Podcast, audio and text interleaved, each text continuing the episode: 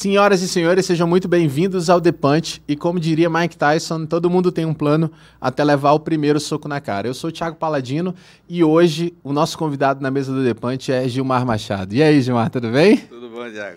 Pô, cara, obrigado aí pela moral de você estar aqui, viu? Obrigado. Eu que agradeço essa possibilidade de dialogar um pouquinho. E como é que tá aí essas idas e vindas aí por Brasília? É, um tempo bom, né? Um tempo. Você pode sair daquela campanha né, estressante, né? Que eu visitei mais. Dando de, sangue, né? Mais de 200 cidades, né? Então, Nossa. um negócio que você viaja. Agora é um. Dá uma, se dá uma diminuída no ritmo, mas ao mesmo tempo você não para, né? Porque. Uhum. Agora é recomeçar um processo que foi um sonho nosso, né? Uhum. É, você colocou isso, você toma uma a gente tomou uma porrada em 2016 muito grande. Muito grande, né? Foi no impeachment da Dilma, você fala? No, no impeachment Não. da Dilma, na minha derrota na prefeitura de Uberlândia, então uhum, foi também. um, né? Então você recomeçar um processo não é não é fácil, uhum. né? E, por exemplo, nessa campanha, viajando mais de 200 municípios e praticamente sozinho, né, com uma outra pessoa comigo, né, porque você termina um mandato, acabou, então você não tem estrutura. Você não, por exemplo, não era vereador, vereador que tem 15 Não tem uma aposentadoria que vai te garantir. Não, você, não, mas você tem 15 assessores que viajam para cá, para lá, te ajuda, te organiza. É você mesmo, né? Então Uhum. foi um, um recomeço, né? E foi legal você poder andar de novo no estado e tal. E agora está podendo lá é, organizar algumas coisas, que é a área onde eu consigo trabalhar alguma coisa, né? Tô, na, na transição estou ajudando em algumas coisas. Então, em questão orçamentária, questão da, dos fundos de na, na, área de ciência e tecnologia, que foi uma área que eu trabalhei bastante Uhum. em Brasília, na área do esporte e da cultura, que eu também tenho uma, uma pouca experiência, e na questão da educação, que é minha área, né? minha formação Uhum. e tal. Então, tem sido bom esse, esse período aí, né? E ainda tem que acompanhar outras coisas, né? Quando você pega minha esposa, por exemplo, está na, tá na Uniodonto e também está lá no, com o pessoal do Conselho Federal de Odontologia, eles estão em cima, porque quer o Brasil sorridente de volta no projeto, né? Legal. Cara. Então, isso vai. Então, nós estamos ajudando a, a fazer a ponte lá para que você olhou lá na transição, é, faz parte. Só dá médico, né? Então, na área da saúde, eles olham só médico, né? Então, aí você tem que introduzir. Ah, tem que fazer a enfermagem, Exato, entrar no projeto é fácil, não. Então, você, mas você tem que conversar com o médico, senão depois dá problema também, né? Mas está indo bem, é um processo legal. Que bom. Aí voltou, deu aquela respirada, voltou aquele, aquele tesão de, ô, oh, tô, tô no, no jogo de novo. Exatamente. Recomeçando, né? Refazendo, revendo pessoas que tinha um tempo que a gente não, não conversava, uhum. né?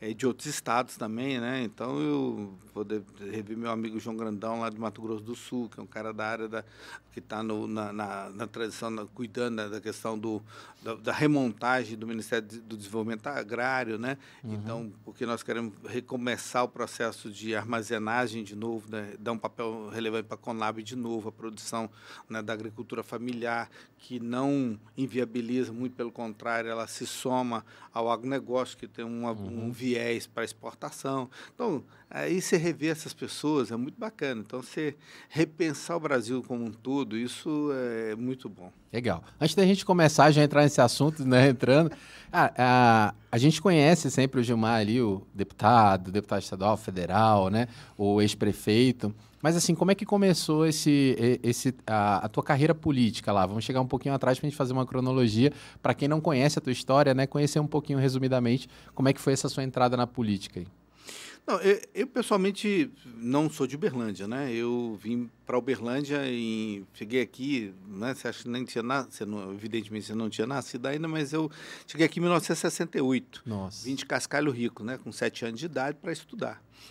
Filho de uma servente escolar, meu pai veio trabalhar nos primeiros silos de concreto da Casengue, quando o Brasil, na década né, de 70, tinha, na época dos militares, aquela visão de do desenvolvimento, os planos de desenvolvimento para o país e tal, tinha que a preocupação de começar a trabalhar com armazenagem, então os primeiros cílios de concreto da Casenga, hoje não se faz mais cílio de concreto, é. faz outro modelo, mas já era uma visão de que você tem que ter armazenagem, uhum. senão você não controla preço, você não, na época da, das entre-safras, dos problemas climáticos, você sacrifica a população, né, porque não vai ter comida é, para ela naquele uhum. período, né, então você tem que organizar, tem que planejar, né? então eu vim para cá e fui morar dentro de uma escola, Né? Morei seis anos dentro da escola lá da cidade industrial.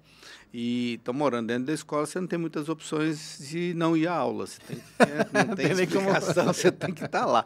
Minha mãe era servente escolar, tinha que tomava conta da escola, então, você, então mas foi para mim me ajudou muito porque não tinha outra coisa a fazer a não ser estudar.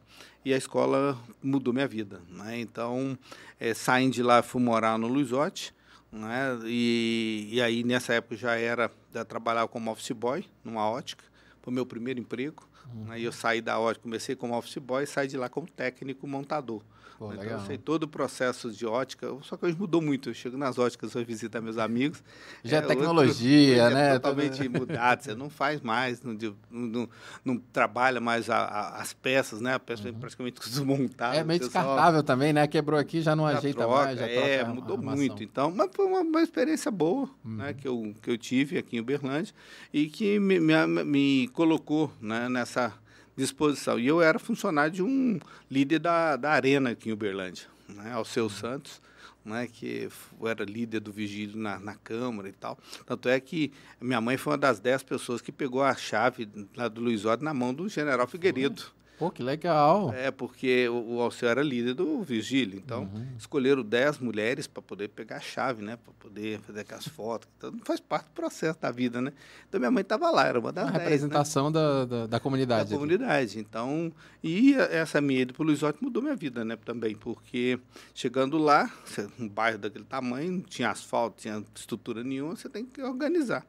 Né? E aí fomos eleger uma associação e tal. de moradores E aí também. eu fui escolhido para ser o primeiro secretário. Por quê? Tinha, já tinha o ensino médio completo, já estava entrando na universidade, uhum. né? E era, eu já tinha um trabalho na minha igreja. Né? Eu, é, com 14 anos fui para a Igreja Batista e lá eu fui treinado para poder liderar jovens, liderar adolescentes.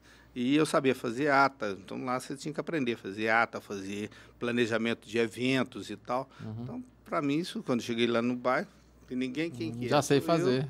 Eu, e aí já, e aí comecei. Aí então, daí para frente foi só. Aí já já estava ali meio que envolvido na política, então assim foi só um passo, né? Exatamente. Na política partidária não, mas tudo é política uhum. na vida da gente. Né? Então, nessa coisa de associação de morador, então, eu trabalhei muito nessa área. Depois, eu entrei na universidade, participei do movimento estudantil, fui líder do movimento estudantil na Uberlândia. Uhum. Né? E tive uma das minhas grandes amigas até hoje, né? que era minha líder do movimento estudantil, Tereza Campelo, que é hoje foi ministra do Desenvolvimento Pô, Social legal, e hoje está na transição, coordenando, uhum. que é hoje uma das autoridades no mundo em questão de transferência de renda né, e de programas de, vinculados à transferência de renda com adaptação né, para a educação, para a saúde e tal. Então, a Tereza é uma liderança formada aqui na Universidade Federal de Uberlândia. Oh, legal, não sabia. É, então a gente tem esses contatos. Lá em Brasília também está muito assim, porque a gente vem desse processo. Né? Então, isso tudo me ajudou na minha formação uhum. e no, no, no interesse em envolver. E na igreja eu sempre aprendi que a gente tem que ter, né? A gente tem que, tem que servir. A gente está na igreja não é para ser servido, mas é para servir. Então a gente se estuda, se capacita, se forma, uhum. que a gente chama de talento, né? O cristão chama Deus deu um talento. O que, é que você está fazendo com o seu talento? Então você uhum. tem que estar a serviço das pessoas. Legal. E aí como é que foi essa paixão aí para você estudou muito ali na Uh, na escola, quando você morava na escola, né? E aí deu essa paixão aí para ser professor, né? Entrou na universidade e licenciatura. estudou, Entregar. formou. E era, minha mãe era servente, o sonho dela era que a gente, né? Eu sou o mais velho de cinco lá em casa, né? então fui o primeiro a chegar à universidade, o primeiro né, a, a formar. A formar, primeiro passar no concurso público, né? Uhum. E, conseguir né, é, virar professor. Então, isso para mim foi. Né? A minha primeira escola onde eu trabalhei foi o Messias Pedreiro, em 1982. Nossa, né? famoso Messias, né? Exatamente. Era, era o, todo mundo sonhava. E eu tive o privilégio de, ainda estudante, de conseguir uma, uma vaga para começar a dar aula lá. E uhum. de lá, então, do, uma supervisora que trabalhava lá me viu na, na escola, pô, tá precisando de um professor no Instituto Rio Branco, uhum. que era uhum. particular. Aí eu comecei a trabalhar no Estado e na rede privada. Né? E vim para o Instituto Rio Branco, dei aula 10 anos com formando professoras. Uhum. Né? Eu fui professor de, antigamente chamava de curso normal, né?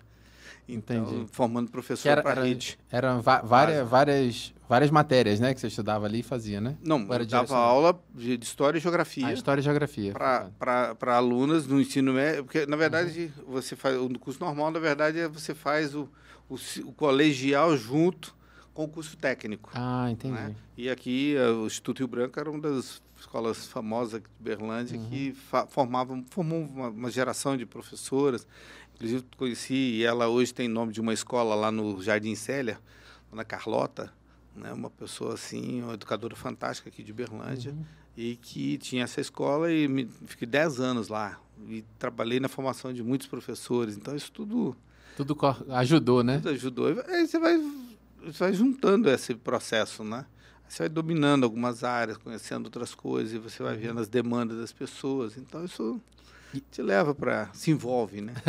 e aí quando foi o primeiro ano que você decidiu assim, não, agora eu vou sair como candidato a alguma coisa. Como é que foi essa, essa decisão aí? Quem foram as pessoas que te, te auxiliaram nesse processo? Eu comecei, na verdade, em eu estava no partido já, uhum. né, na década de 80. Você ajudou a fundar o partido aqui, né? fundar o PT, eu colhei assinatura, mas meu negócio era movimento popular. Depois uhum. fui pro, virei professor, estava na universidade, fiz movimento estudantil, depois fiz, fui fui para o sindicato, para o Sindiute, né, que para mim é uma, foi uma escola maravilhosa. Né? Hoje é um dos grandes sindicatos no Brasil, uhum. né, o Sindicato dos Professores aqui de Minas, dos Trabalhadores da Educação. E aí, então, dando aula e militando no sindicato, né? Uhum. e o uhum. pessoal sempre me chamava, por que você não, né, e ajudando, eu ajudei a construir o PT, por que você não sai candidato e tal? Eu ajudava, em 82 ajudei, né, a, campanha do nosso primeiro candidato a prefeito, o Ari, depois de 86, mas eu falei, não, não é minha hora ainda não. O meu negócio é. Tem que aprender mais é, um pouquinho. Aí fui, fui dirigente, ajudei a fundar a CUT aqui na região. Então, Mas por quê? Porque essa aproximação com a. Você falou assim, movimentos sociais, você sempre foi envolvido, né? Sim. Mas porque assim, você tinha algumas opções ali naquela época de escolher alguns partidos, né? Estavam surgindo os grandes partidos ali naquela época, que hoje são os maiores, né, do, do país. Por que essa aproximação ao PT exclusivo naquela época? Porque, eu te falei, em 80 eu estava no Luizotti dia 31 de, janeiro, 31 de agosto de 1980 foi entregue o Luizotti. Uhum. E eu fui para lá. Né? Então você chega lá. E eu era funcionário na época do líder da Arena, hum, Alceu Santos. Sim. E aí, eu chegando lá no bairro, eu falei, peraí, eu, eu tinha que fazer pleitos, reivindicação, e eu, eu tinha que me, me, organizar com quem realmente estava do meu lado. Eu morava lá, sofria.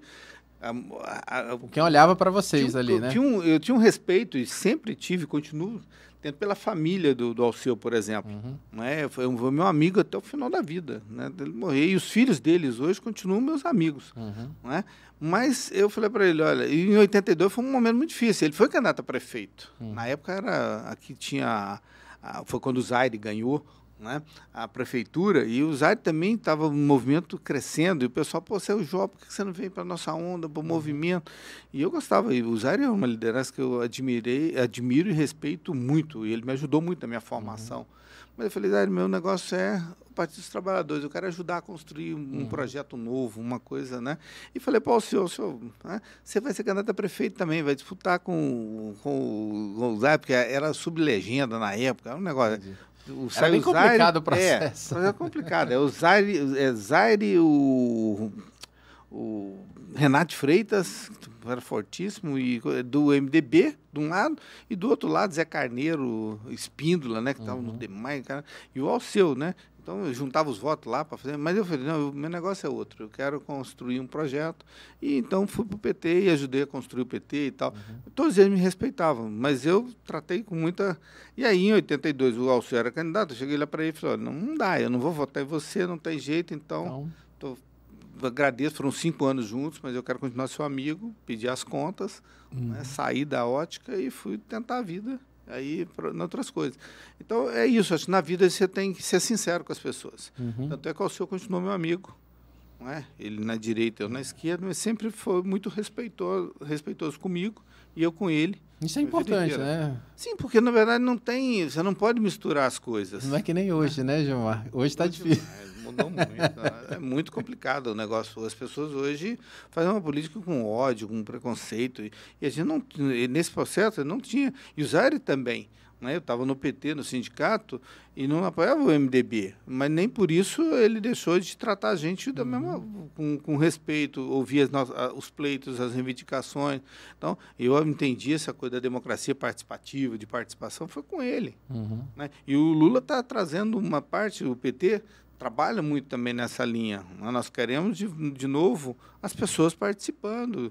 Democracia é isso, é você ouvir o contraditório. Não, né? não é porque a sua ideia tem que ser é, é, a melhor. Não, às vezes você tem outro também tem uma ideia boa.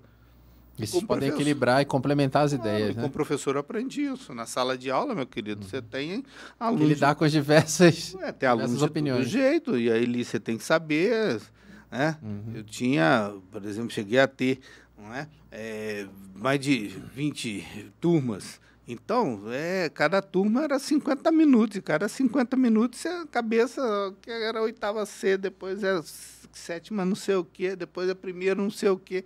E você tinha que ir ali. Lidar com pessoas de vários públicos. Sim, vários, e em tempos rápidos, né? Uhum. Você tinha que. Tinha que mudar a chave rapidamente a chave ali. Rápido e tocar a vida, porque senão não. Aí você pega um menino de de, do, do, da antiga quinta série, que hoje é o sexto ano, uhum. e com o menino do primeiro colegial, são completamente diferentes. Uhum. Né? Mundos diferentes. Você tem que. Nessa coisa do professor, a gente vê o, como que o professor se sacrifica. Por isso que eu sei da importância uhum. né? e de, de, da educação para a vida de qualquer um.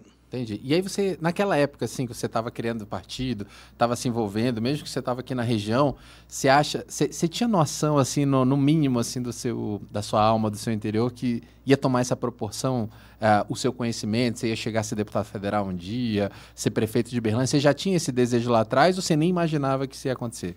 Não, eu, pessoalmente, menino lá de Cascalo Rico, né, uma cidadezinha pequenininha aqui da nossa região, cidade linda, maravilhosa, né?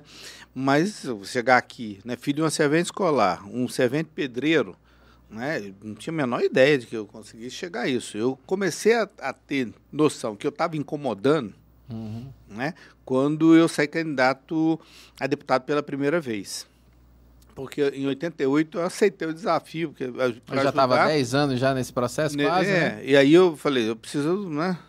Eu já estou no sindicato, então vou dar minha contribuição nesse processo. Né? Muita gente também dizia que eu estava usando o sindicato para fazer campanha. Eu falei, não, então eu vou sair daqui e vou para um outro processo. Uhum. também não.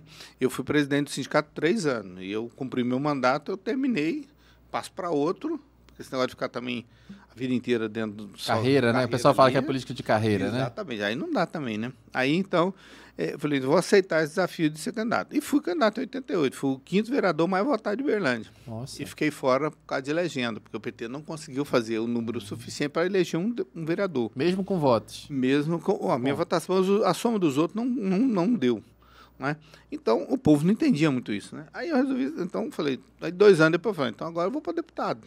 Deu, não deu, e vamos. Já vamos. passei pela experiência na, na Câmara local, então vamos para cima. quando eu saí, Aí eu tava na rua, fazendo campanha lá no Luizote, aí um cara virou para mim e falou assim, pô, o que, que você tá achando, rapaz?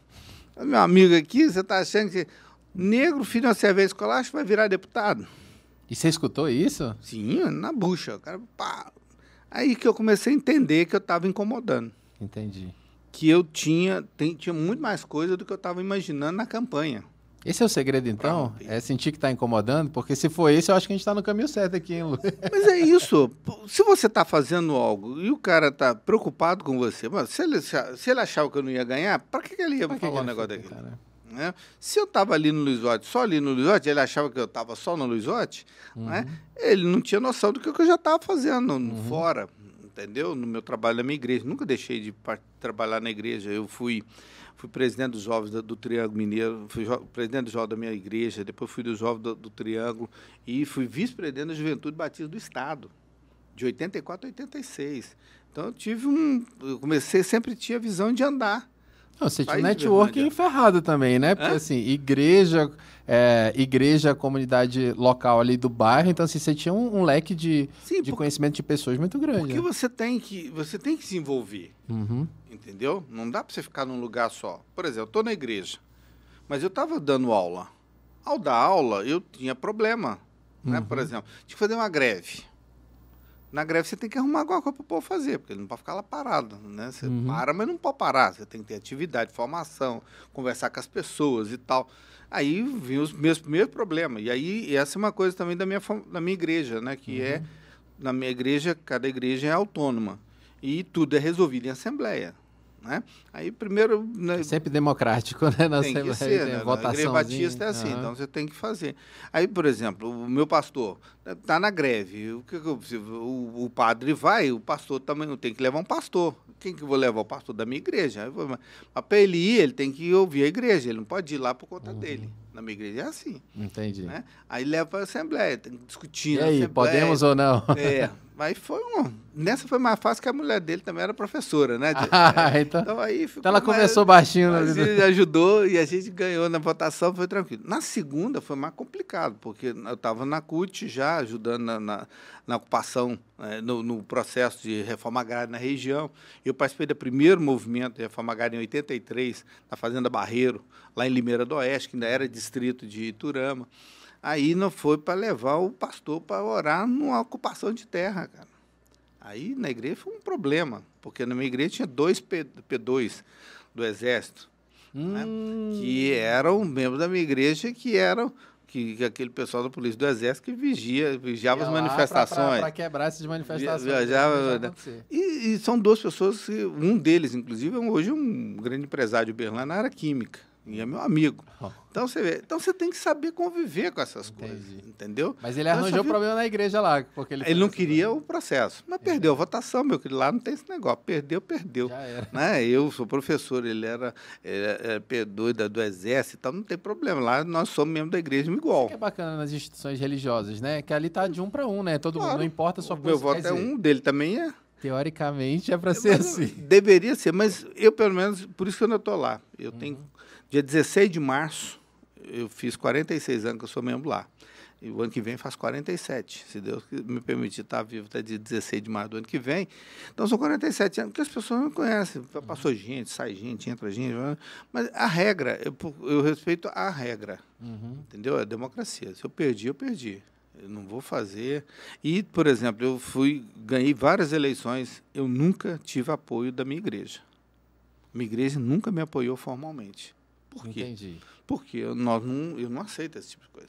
Não aceita que a, que a, que a chama do cabresto? tão Exatamente. fechado? A, a igreja tem gente lá que vota. Eu estou te contando, tem gente de várias posições. Então, como é que eu vou chegar lá falar assim? A igreja tem que votar tudo em mim. Mas como? Conversa é essa? Né? Nós vamos É, discutir. mas geralmente né? eu acho que hoje as igrejas. Que assim, a Batista, beleza, você tá me falando dessa posição, né? Mas é, tem... não, nessa última eleição, a minha igreja não me apoiou. Uhum, E não apoia ninguém também. uhum, No púlpito da minha igreja não faz campanha. Entendi. Mas tem outras igrejas que dizem assim, não, Ah, tô não. fechado, né? Aí- tipo assim. Aí o negócio é muito mais complicado. Eu já passei por cada perrengue dessa. É porque assim, imagina, eu, eu fico imaginando o cenário do candidato, olhando assim, pô, tu participo dessa, dessa comunidade há 46 anos. Pô, será que eles não poderiam me validar? Isso bate assim, não? Ou você entende assim, não, cara, tem que separar mesmo Eu, a religião minha vida da, da toda eu, eu nunca aceitei. E a Entendi. minha igreja, a, a formação que eu recebi também foi muito importante por causa disso. Uhum, Os pastores que passaram, eu tive quatro pastores nesse período todo. uhum. né? Todos eles tinham a mesma formação. Né? A igreja faz o trabalho dela, a orientação da igreja é para tem que votar em pessoas que realmente têm compromisso com as pessoas, tem compromisso com quem mais precisa, porque a Bíblia é muito clara. Não é? Você tem que cuidar dos órfãos das viúvas. Né? Então você tem que cuidar de quem realmente tem necessidade e dos aposentados. Na Bíblia, Previdência, na época, era a igreja que cuidava. Então, hoje você tem um sistema. Então, quer dizer, essa é visão que eu recebi. Então, como é que eu vou agora chegar lá e querer usar, né, mudar para me beneficiar? Uhum. Então, Então não, você tá ok com isso, né, eu cara? nunca Super- tive isso. Tanto é que, por exemplo, eu tenho, tinha dificuldade quando eh, vai para outra igreja, que a igreja tem que, que vai me apoiar oficialmente. Não faz isso não, que não dá. Para mim, eu me sinto mal. Entendi. Entendeu? Mas hoje tem gente que usa né, esse processo, né, e isso foi muito ruim nessa eleição, É. ficou muito mais clara. Ela já vem, né? Já vem de, de longa data, né? Que, que Mas ideia assim, que assim, ah, por exemplo, a Igreja Batista. A Igreja Batista é uma instituição, tem eleitores, tem, tem cidadãos. Então, nada mais justo do que eleger algum, al, al- alguma, alguém que seja ali da, de- dessa, dessa comunidade para tá, ter um representante na sociedade, né? É hoje que a gente escuta é mais ou menos assim, né? Sim, mas esse é um, um processo equivocado. Por exemplo, eu, uma coisa como historiador também, porque é a minha formação, né? uhum. né? É, me chamou muita atenção é quando o pessoal vê esse negócio do terrivelmente evangélico no Supremo. Como é? assim? Vamos lá. Me, me explica mais isso aí. Lembra quando o André Mendonça foi indicado ah, pelo sim, Bolsonaro, sim, ele é presbiteriano e tal. Uhum. Então o Bolsonaro queria um terrivelmente evangélico para ir para o Supremo. Eu falei, gente, que conversa é essa? Primeiro, você sabe qual foi o primeiro é, membro do Supremo evangélico? Não foi o Bolsonaro que indicou. Não foi o Joaquim Barbosa, né? Acho que não, eu estou me equivocando. Quem foi? Foi, um, foi um, em 1963. Ah, lá atrás, bem Juscelino Kubitschek indica né, para o Supremo um jurista renomado, de grande liderança, membro da primeira Igreja Batista de Belo Horizonte, professor de escola dominical, tá certo? E ele toma posse. E a Convenção Batista Brasileira, né, que, qual que, que ela diz? Um membro né, um jurista toma posse. Ele é membro de uma igreja batista. Uhum. Agora, ele está lá não porque ele é batista, ele está lá porque ele é, jurista, né, ele é um jurista e vai cumprir o papel dele. Ele não está indo para lá para defender os batistas nem defender ninguém. Ele vai para lá para cumprir a Constituição. Ponto. Está registrado. Então, eu como historiador, isso, sabe, isso me, eu fico feliz por causa de. Agora a gente vê como é que está mudando esse processo hoje. Uhum. Aí você chega hoje e vê essa confusão que as pessoas estão fazendo. Ah, tem que pôr o evangelho, porque se não for evangelho. Não, ele foi para lá porque ele tinha as credenciais para cumprir a função de que ele ia para lá. Uhum. Ele não foi para lá para defender a igreja. E ele tinha essa consciência de que ele uhum. foi para lá, não é porque ele era membro da primeira igreja batista de Belo Horizonte, que ele era professor de escola dominical. Não, é pela função. É a mesma coisa. Eu estou lá exercendo, né, exercendo a função. Eu fui eleito deputado estadual, deputado federal e prefeito, não é porque eu só era batista ou porque eu era uhum. do sindicato ali, é porque eu tinha, eu, eu fui escolhido para representar não aquele setor só, eu fui para lá para representar o estado de Minas, o Brasil, né, a cidade de Uberlândia, essa é a coisa. Não, quando eu fui prefeito de Berlândia, não fui para lá para fazer as coisas da Igreja Batista. Uhum. Tanto é que, e também é uma, uma coisa boa para mim, que facilita muito minha vida, porque os batistas também não têm. Né? Nós temos uma escola particular em Berlândia. Então, quer estudar na linha Batista e tal, você tem que pagar. Entendi. É Por Batista Mineiro lá, né? É o Colégio, Batista, Batista Mineiro. Exatamente, o Colégio Batista Mineiro. Vai abrir a segunda unidade agora. Então, mas você quer estudar, quer os nossos princípios, a formação, você paga. Uhum. Certo? Não, não, não quer. vou empurrar a goela abaixo. Não, não se você não quer, não problema é seu. Você põe onde você quiser. Você tem um punhado de escolha. Uhum. Agora, eu não pego dinheiro público para pôr no Colégio Batista, o Colégio Batista da Bolsa. Entendi. Nós não aceitamos. É, essa, estado é Estado, igreja é igreja. As nossas instituições, por exemplo, creche, associação, sustentada com dinheiro da igreja. Não tem convênio com o Estado. Estado é Estado, igreja é igreja. Então hoje está misturando muita coisa. Uhum. Então isso me incomoda um pouco também. É, isso é bacana a gente falar, né? Porque hoje as pessoas fazem essa confusão, né? Acham que isso é necessário que haja essa, essa ligação é, para poder defender um público, ou defender uma caixa, defender um certo lado. Monta a instituição dela e depois uhum. emprega só o pessoal que é da igreja. Que faz. Uhum. Isso não dá certo. Você quer empregar alguma coisa da igreja, então paga com o dinheiro da sua igreja. Lá no Batista, que é arrecade, regra, e arrecade e, e sustente banco, é uma coisa. O que é público é público, é do Estado. É... Então, igreja é uma coisa, Estado é outra. E é o que Jesus ensinou. Uhum. Né? O cara ele foi passar lá na, na estrada de, de, de Roma, né? Roma cobrava imposto que, que ele mandou? Vai lá, pesca, vai ter uma moeda lá dentro, você vai lá e paga. Paga, entrega. Entendeu? Entrega. O que é de César é de César, o que é de Deus é de Deus. Não mistura também não, porque senão isso vai dar confusão. é. Mas infelizmente muita gente está fazendo confusão por causa disso, né? Legal. E aí, quando saiu depois desses quatro anos aí, dois anos para deputado, conseguiu? fui eleito. Foi é, que foi uma surpresa estadual, também. Né? Estadual, né? Eu fui deputado estadual sem ser vereador. É, geralmente a galera compre, compre a carteirinha. Não, vereador, deputado estadual, federal. E eu quebrei essa regra e então me. E aí foi uma possibilidade boa. Né? Fui deputado estadual por dois mandatos. Uhum. E a gente pôde começar um trabalho e fazer o que eu gostava. Né? Uhum. Que é, todos os meus projetos de lei tinham vínculo com o movimento. Essa é uma coisa que eu sempre aprendi. Certo. Tudo que você faz é vinculado ao movimento. Tanto é que o meu primeiro projeto em Uberlândia foi de preservação da bacia do rio Berabinha. A área de preservação permanente do rio Berabinha que possibilitou despoluir o rio, uhum. que era o movimento SOS Meio Ambiente, coordenado pela professora Mariana Schneider, da Geografia, uhum. com um punhado de ambientalistas de Uberlândia, né, que tinham esse movimento que era para despoluir o rio, porque o rio era uma tristeza, né? Eu não lembro, que eu não era, eu não estava aqui essa, é, essa então, época. Então, esse foi o primeiro projeto meu como deputado estadual. E a partir daí, então, nós conseguimos fazer a lei de preservação da área permanente do Rio Berabinha, uhum. que possibilitou, então, ninguém poder né, é, usar as nascentes, as coisas, uhum. então, e que possibilitou depois, então, despoluir o rio. Então, é, isso me dá prazer, porque são coisas que eu não fiz sozinho, uhum. que é um projeto de várias mãos, e que a gente fez coletivamente e hoje está o resultado aí para a cidade da vai, vai permanecer esse resultado aí durante muitos anos, né? Sim. Quando você não faz uma coisa para você, você faz uma coisa para as pessoas, uhum. né? é melhor. Né? E, e, isso, é, é, essa construção é, é, é boa. Né? Então, eu sou fruto da Universidade Federal de Berlândia.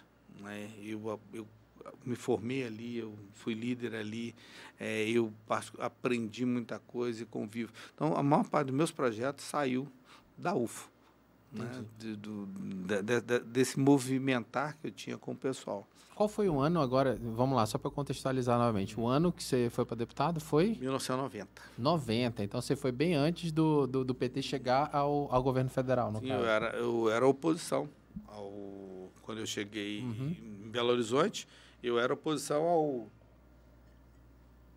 Era o Hélio Garcia, o governador.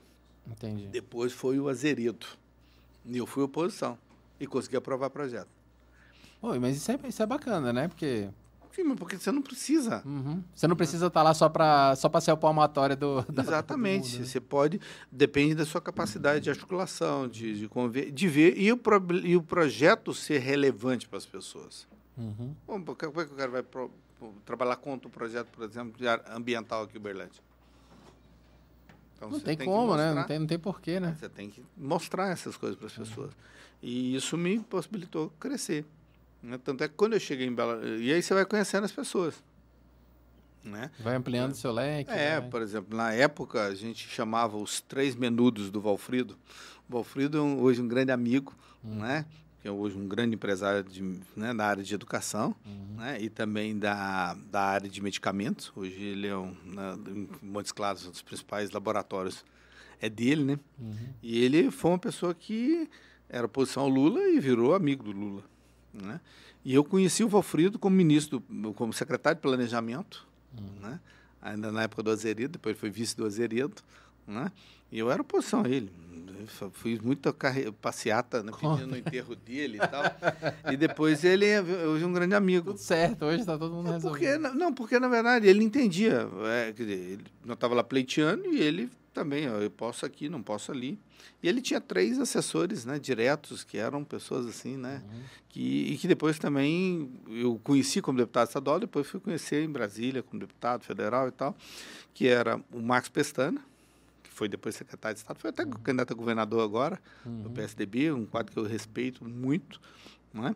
A Renata Vilhena, depois também foi secretária de vários governos. É?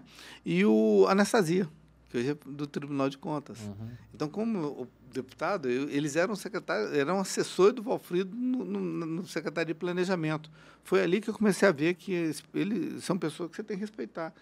Você pode discordar, mas Pela os caras, história, né? Pela os caras são técnicos, excelentes. O Anastasia é uma, cabeça extremamente privilegiada, uma pessoa muito competente, culta, uhum. é, uma pessoa que tem habilidade na negociação. Eloquente, né? Muito eloquente. Muito, né? muito preparado. Então, esses, essas coisas me ajudaram uhum. a crescer, né? a respeitar. Quando você respeita as pessoas, o conhecimento dela também, você vai aprendendo. Né? Hoje, eu acho que as pessoas, é, pessoas estão perdendo um pouco essa capacidade de ver no outro Uhum. Né? O, que o, o, potencial que ele também tem, né? que às vezes você não tem. Você tem que aprender também com ele. Né? E aí passamos oito anos aí, então, na, Belo em Belo Horizonte, trazendo recursos para Uberlândia também, com todos esses projetos. Uhum. E aí resolveu sair para federal também por Sim, aqui. E aí já foi federal, eleito já na, na, na, na primeira, primeira, primeira vez e cheguei lá no governo Fernando Henrique. Já no finalzinho do, do, do Fernando Henrique, né? O Você segundo tá... mandato do Fernando segundo Henrique. Mandato já. Segundo mandato do Fernando Henrique. E eu fui oposição a ele né? mas consegui fazer coisas que me ajudaram também. Uhum. Né? É, o Aécio, na época, era presidente da Câmara, né? e ele precisava de. Estava é, tendo um problema na, quando o Fernando Henrique estava estruturando de novo o Ministério do Esporte com Pelé, aquela coisa toda. E estava querendo também organizar a parte de parte olímpica brasileira, que não tinha, não tinha legislação, não tinha tal. Aí tinha um projeto para poder financiar as modalidades olímpicas e paralímpicas brasileiras. Né? Uhum. E aí o AES precisava de alguém para poder mediar uma briga entre dois projetos que estavam lá, um do deputado do PCdoB, Agnello Queiroz, né, que é meu amigo do PCdoB, e o, e o Piva, que é um grande empresário de São Paulo, amigo do Fernando Henrique, né, que era senador na época. Famoso, né? né? Famoso. E aí, então, eles tinham dois projetos para fazer esse processo. Aí a ESA me chamou e falou assim, ó, eu preciso de alguém que não seja nem de um lado nem do outro e que eu possa eu confio e que possa juntar esse povo e eu preciso aprovar esse negócio porque eu, Fernando, eu prometi ao Fernando Henrique que nós vamos pôr dinheiro nas Olimpíadas. Eu falei, então deixa comigo. Então eu era oposição e ele me chamou. Por quê? Porque ele via que eu tinha jeito de negociar. Independente de uma coisa ou outra, né? Você, você era um parlamentar muito bem trabalhar. Adequado, até que eu tenho um relacionamento com essa até hoje tranquilo. Uhum. Né? Temos as nossas diferenças, mas tem uma convivência muito tranquila. E ele que me deu essa possibilidade. Eu fui relator da Lei Guinelo Piva, ganhei depois o. Já tem várias condecorações do Comitê Olímpico Brasileiro, do Comitê uhum. Paralímpico Brasileiro, e conseguimos então colocar e criar. Né, e, a, e a minha mexida no projeto dos dois foi o seguinte: tudo bem, vai ter dinheiro normal. A lei virou Agnello Piva, uhum. do, do, deputado e do senador, acertei com os dois. Mas eu quero duas coisas. Eu preciso introduzir que 10% desse dinheiro vai para o esporte escolar e 5% para o esporte universitário, que é hoje que tem os jogos da, dos GEBs, os GIMBs. Oh, não sabia financia disso. É, tem muita coisa que as pessoas né, vão, não tem noção, ficando. Né? É, mas a, a, vida é boa por causa disso. E por isso eu sou historiador. Historiador, um dia as pessoas vão ver a história vai contar. Uhum. Não é o que eu quero contar. É, faz parte. Né? Então, isso que não fica bradando, né? Eu aprendi na igreja também. É tem muito discurso, que... né? Você tem que fazer né, aquilo que você doa, é, como é que você doa com a mão direita, você, não, você faz esquerda, com a mão direita, a esquerda não, não sabe, não precisa ficar sabendo. Né? É porque, na verdade, eu, fui, eu já era pago, muito bem pago, com o salário das pessoas. Né? Quando você vira deputado, então você tem um salário excelente, você tem uma estrutura, condições para trabalhar, então você vai para lá para servir. Uhum. E essa sempre foi a minha visão. Hoje eu vejo quando, como o esporte olímpico brasileiro cresceu, como o esporte paralímpico cresceu. Você fez o Estatuto do Torcedor também, se não me engano, não foi? Você, aí, você, aí, por causa dessa experiência, o Lula, quando ganha, uhum. ele vem e quer moralizar o futebol. Porque o Fluminense tinha caído e deu uma virada de mesa, não época, em 84. Fluminense cai e dá uma virada de mesa e, e resolve, uhum. né? muda a regra do campeonato e tal. Lula falou: não, vamos acabar com essa bagunça. Eu quero um negócio organizado. Uhum. E aí mandou para o Congresso e precisava de um relator. Aí, como eu tinha, já tinha tido a experiência no vôlei, me, me colocaram seu, como relator. O nome era seu, né? É, aí virei relator e consegui organizar e acabamos com essa bagunça. O campeonato é assim, ganha, quem ganha, ganha no campo e tem que né? Uhum. seguir todo, a, todo o trâmite. Né? Foi por isso que eu consegui colocar o Berlândia na Timania. Agora tiraram o Berlândia da Timania. Foi mesmo? É, ano passado o Berlândia saiu fora da Timania. Mudaram as regras e tiraram o Berlândia. Então, eu consegui fazer algumas coisas, né? E organizar os campeonatos. O uhum. pessoal dizia que não tinha jeito de numerar estádio. Hoje está tudo numerado. Isso acontece em esporte olímpico, paralímpico, e tem que acontecer no futebol. Né? Então, não, mudou a regra, mudou. Então, isso, para mim, é que me dá prazer. Quando você é parlamentar, você tem que ir para lá para poder construir coisas relevantes para o país. É uhum. Isso que eu fico feliz por ter dado a minha contribuição. Uhum. Né? Nessa área do esporte, ajudei depois é, lá né, com essa, esse processo na minha área da educação, como criamos, acabamos com o Fundef, que, uhum. cuidava de meninos de 7 a 14. Nós vimos que não dava, nós tínhamos que trazer os meninos e até se convencer as pessoas de que você precisava começar a educação né? lá com o menino com seis uhum. meses de idade. O pessoal está louco, vai pôr menino na escola com seis meses de idade. É, eu conheço. A educação infantil ela é essencial e é o que o Lula uhum. vai voltar agora com muita força porque para a mulher poder ir para o mercado de trabalho, para que a família possa sair com tranquilidade, tem que ter escola, uhum. escolas adequadas. Por isso, quando eu fui prefeito de Berlândia, eu constei 14 escolas em quatro anos. Eu quero ver qual é o outro, o, o outro prefeito na história de Uberlândia que vai conseguir fazer 14 escolas em quatro anos. Né? Vai inaugurar uma escola agora. Né?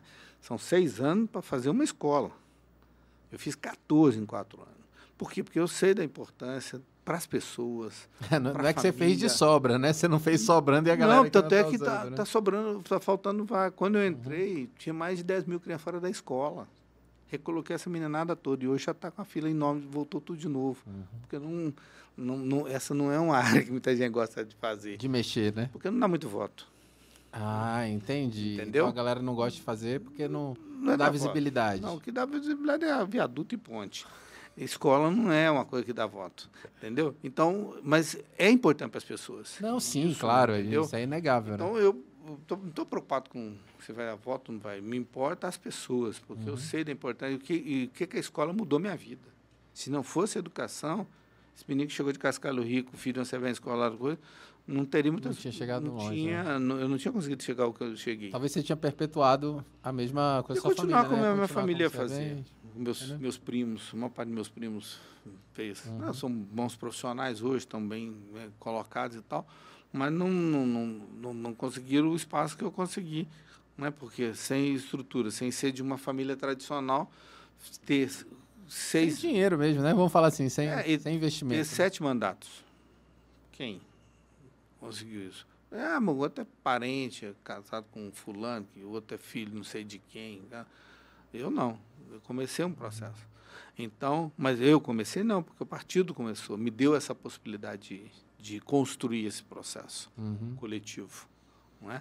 E eu, por exemplo, hoje ajudei, né? depois a, nesse meio tempo, saí candidato a prefeito algumas vezes para poder eleger gente. Não está preocupado. E, e, as pessoas que foram eleitas, nenhum é meu parente. Né? O Aniceto é, foi o primeiro vereador. O Aniceto foi o primeiro vereador que nós conseguimos eleger. A Lisa foi eleita nessa primeira vez, ela foi eleita pelo PCdoB. Lisa Prado, né? Lisa Prado, em 92, quando eu fui candidato a prefeito. Pela primeira vez. E eu sabia que não ia ganhar, mas eu saí para eleger vereador. Entendi. Né? Mas nenhum era meu parente. Ó. O Aniceto foi, depois a Lisa, né? depois eu ajudei o Gilberto, Valdir, Neivaldo, várias pessoas, nenhum parente.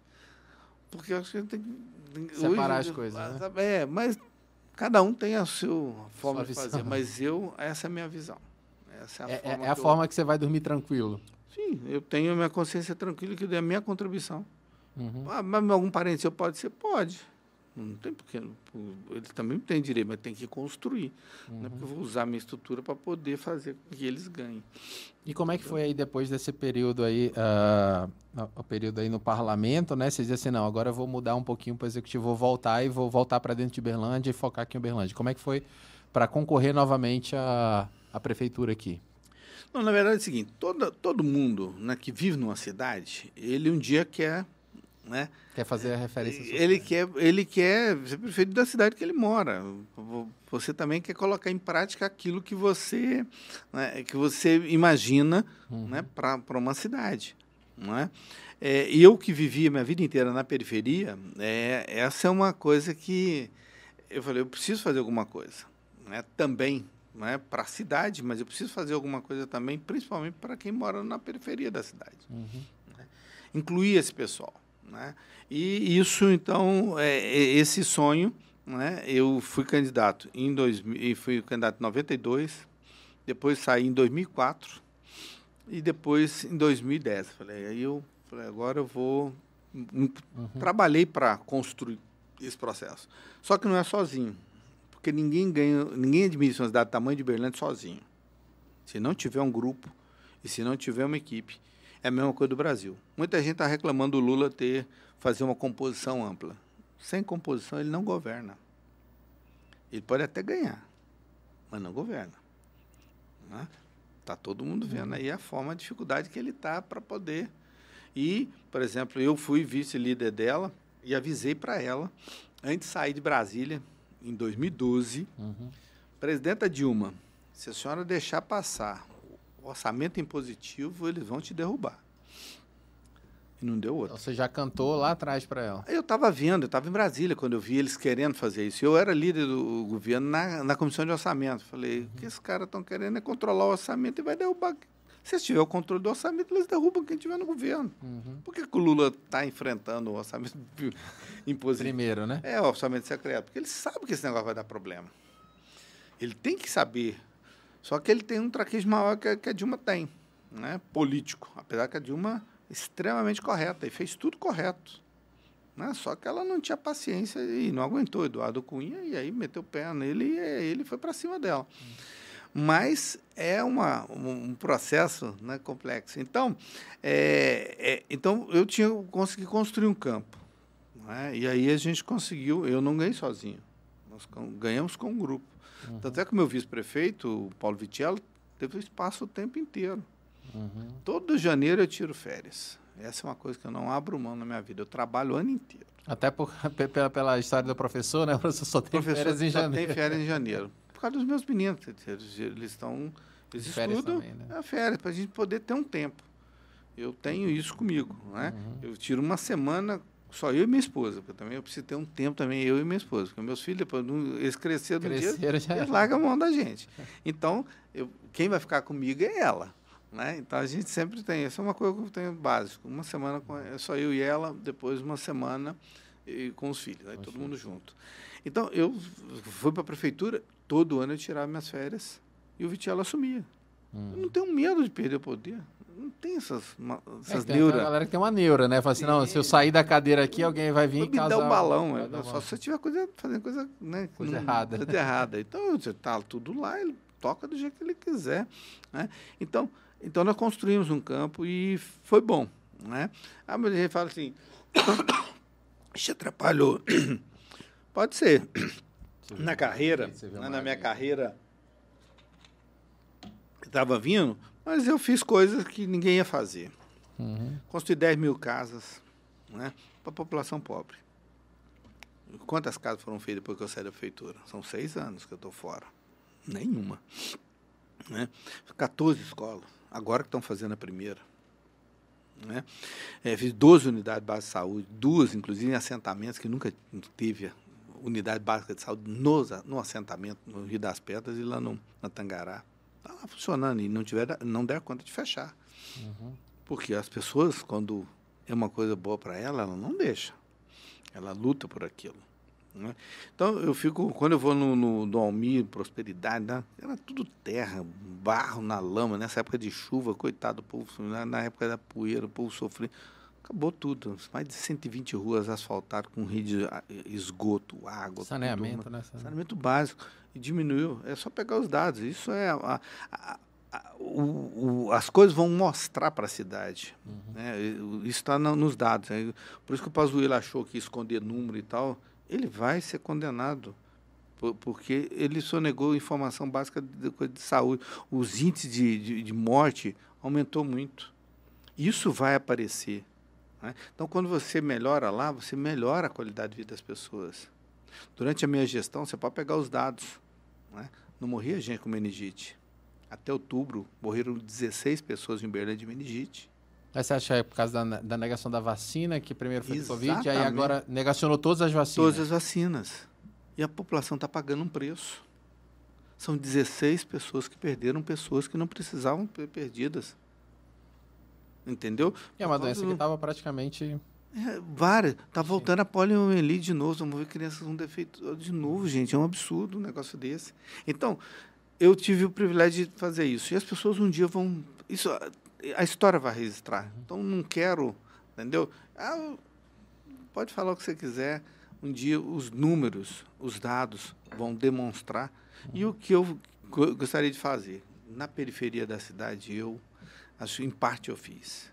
Eu quando agora, né, dezembro agora, dia 5 de dezembro, eu fico a sob, sob Afonso Pena, desse Floriano, e sinto falta do quê? Né? daquilo que eu aprendi na igreja. Né? Natal, é, o espírito, o espírito né? natalino, natalino né? das músicas, do envolvimento. Pra, a cidade pra, enfeitada. A cidade enfeitava com música, com muita coisa. Para quê? Para a família. Uhum. para reunir família. Muita gente faz discurso de família, mas não tem nada para família. O pessoal reclamava, falava não sei o quê, mas a Praça do Bavilar ficava lotada de madrugada e não tinha problema, a polícia não tinha, não tinha serviço. Por quê? Porque não lembra das árvores grandes de Natal? tudo. Música, teatro, tinha de tudo na cidade inteira. Uhum. Entendeu? Então, porque isso não adianta ficar falando de família, mas se você não tem projeto para a família. Uhum. Se você não tem casa para as pessoas, quem casa quer casa. Né? Uhum. Então você é, e, e projeto para a família, é você ter escola para ele, é você garantir que ele tem. Então eu tenho minha consciência tranquila do trabalho que foi feito. Isso né? é bacana a gente escutar, a gente, a gente, escutar de vocês, mas eu acho que é muito o papel que a gente está fazendo aqui, sabe? É escutar esse outro lado. Eu cheguei em Uberlândia em 2011, deixa eu só te contextualizar. Eu sou do norte. Entendeu? Eu sou do norte, eu. Você é de onde? Eu sou de Manaus. Hum. Sou de Manaus. E aí a gente, eu vim. Minha, minha esposa passou na especialização aqui, é, aqui na UFO, né? E ela veio, pô, cidade é massa e tal. E eu trabalhava no na, na setor industrial de Manaus mesmo, lá no polo industrial. E eu tava cansado daquela. Não sei se você conhece Manaus, é uma cidade gigantesca, né? É, Minha esposa é... morou 10 anos no Pará. Ah, legal. Ela foi da primeira, ela foi da primeira turma de mulheres do Exército. Ó, ela é então tenente do Exército. Bem ali como é que era, né? E aí quando a gente tem a quando eu vejo, assim, só para te contextualizar e te fazer uma pergunta. Quando eu vejo uh, a estrutura do norte, é uma estrutura precária também, né? Você conhece ali, é muito diferente de uma estrutura do Triângulo Mineiro aqui de Minas, do Sudeste. Então, assim, a gente vê aqui. A nível de infraestrutura, quando eu cheguei, eu fiquei deslumbrado, né? Aquele negócio, nossa, cara, as ruas. Quando a gente fala assim, né? Eu falo aqui, o pessoal, gente, na a favela de Uberlândia, Ih, vocês não conhecem as palafitas de Belém. Não conhece. Ó, o Lucas ali, o Lucas morou em Belém dois anos, Lucas? Quatro anos? Dois anos. Morou em Porto Velho, no Acre e Belém também, Recife, né? Belém, Recife. É. Mas é o que eu falo assim, não existe, a, a, galera não entende, né? O disparate que é você vê as palafitas lá, o pessoal andando em cima das tábuas mesmo, por cima dos rios. E o esgoto é, cai né? Não, cai verdadeira... do, na sua casa mesmo, cai do seu lado. E, você, e muitas vezes seu filho tá brincando no esgoto ali, com o pé sujo no esgoto. Então a galera não entende, assim, quando a gente fala assim, pô, cara, Uberlândia. E aí, quando eu cheguei em Uberlândia, eu falei assim, cara, que sensacional, a estrutura da cidade muito boa e tudo mais. Ah, cara, muito bom. A galera não tem noção. E aí a gente falou assim, não, cara, legal, vou, vou vir para cá e a gente vai morar. E essa contextualização, como assim, eu estudei muito do que aconteceu né, na, na, na, política, desses nomes, mas eu não era acostumado, né? Eu sou acostumado ali com a Amazonina, no Omar, aquela galera que tá Eduardo Braga. Eduardo Braga, o famoso Eduardo Braga. O Praciano é meu amigo. É mesmo? Deputado federal lá do, é mesmo? Foi, deputado conheço, federal conheço, do, lá, de, do, é, lá é. De, de Manaus. É. Então, assim, a, aí a gente vem, aí eu chego assim com uma estrutura política, né? Que totalmente diferente do que era a estrutura de Manaus, no caso. Manaus, ali no, na, na região norte, né? E assim, a gente achava muito ok. Então, assim, quando cheguei, eu me, me deslumbrei muito pelas estruturas que eram criadas aqui. Por exemplo, Manaus é é posto de saúde, não tem esse negócio, não tem tipo aqui como tinha. É, como é, tem, né? Uai, né? É, é, eu queria fazer virou, azul. Era, antes era Upa. antes, né? Era o Uai, não, aqui era o Uai, aí é depois virou, eu cê, tentei trazer UPA, UPA né? mas agora tu puser de uhum. Uai, não, mas vão ter que voltar para UPA de novo, senão não vai ter dinheiro. aí, aí eu vi essa estrutura, me deslumbrou muito, entendeu? Então eu peguei ali o finalzinho do governo Odel, do, do, da prefeitura do Odelmo, né? E aí, é, é independente do, do que falam dele, assim, para quem olha e vê que você fala, né? Ah, quem olha viaduto, olha, olha ponte, cara, tá tudo muito bem a cidade, né?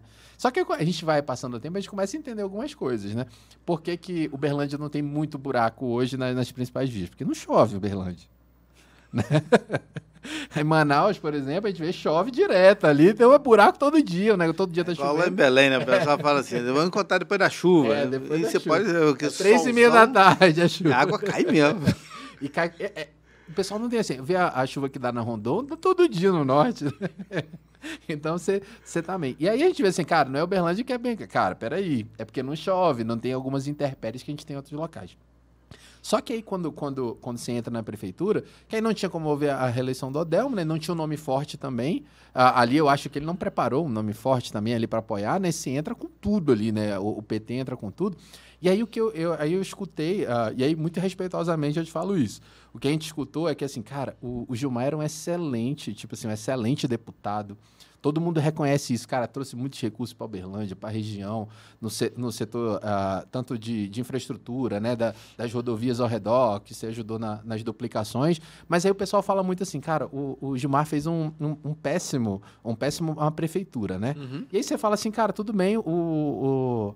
você me fala assim, cara, foram 14 escolas, uh, foram as casas construídas, e, e por que, que a galera não vê isso? Tipo assim, porque você não você não divulgou isso com muita força? Por que, que a galera respondeu nas urnas contrariamente depois de, de quatro anos? Porque, na verdade, é, é, é, isso. Quando você faz algumas coisas, o berlandense tem a visão, ele quer coisa grande, projetos, cresce, e muita propaganda. Eu tirei muita uhum. propaganda, gastei muito pouco propaganda. Hoje eu vejo, mas eu não me arrependo.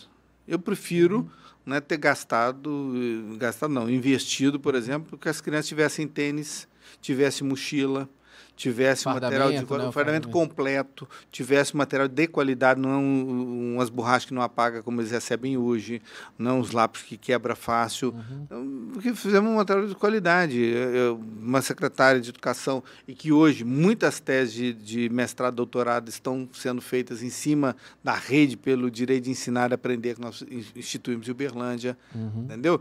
Então essas coisas é que me dá prazer entendeu? De ver as crianças melhorando a sua qualidade, é de ver né, que elas tiveram um, um trabalho melhor, de que morreu pou, poucas. É, o número de mortalidade infantil caiu. Uhum. O problema de vacina, nós, resolvi, nós não tivemos esses problemas. Então, isso, é, para mim, é, mas para uma parte da população, isso não é importante. Entendi. Infelizmente. Não é? Esse não procede de cultura. É um processo injusto, tipo assim, é, essa má fama não é meio, Não meio... chamo de injusto. É, é, cada pessoa tem uma forma de... Tem uma régua. Uma é, régua. E a régua para poder avaliar, entendeu? Então, por exemplo, para o povo, esse negócio de asfalto lá no, no, no, no 120 rua, lá no, lá no do Almir e tal, era melhor ter não feito lá e feito um viaduto no centro. Dava mais ibope. E, hum, e, a propaganda ia. Né? Mas meu, eu estou satisfeito de ver o povo lá. Entendi. Satisfeito. Eu fico satisfeito quando eu vou lá no Piquias e vejo que é um conjunto diferente dos conjuntos que eu vivi. Entendeu? Não, muito estruturado, né? O Piquias eu falar assim, cara, o Piquias é. Bem, a distância foi. A a pavimentação para chegar é excelente, estava lá, tipo, tudo muito bem planejado, com a estrutura de internet sensacional, né? Teve então, você monta, por exemplo, lá todo tem escola, são, lá são, lá no, no, no Piqui são cinco escolas. Uhum. Entendeu? Você, naquele bairro, mais três no, no, no, Monte Hebron.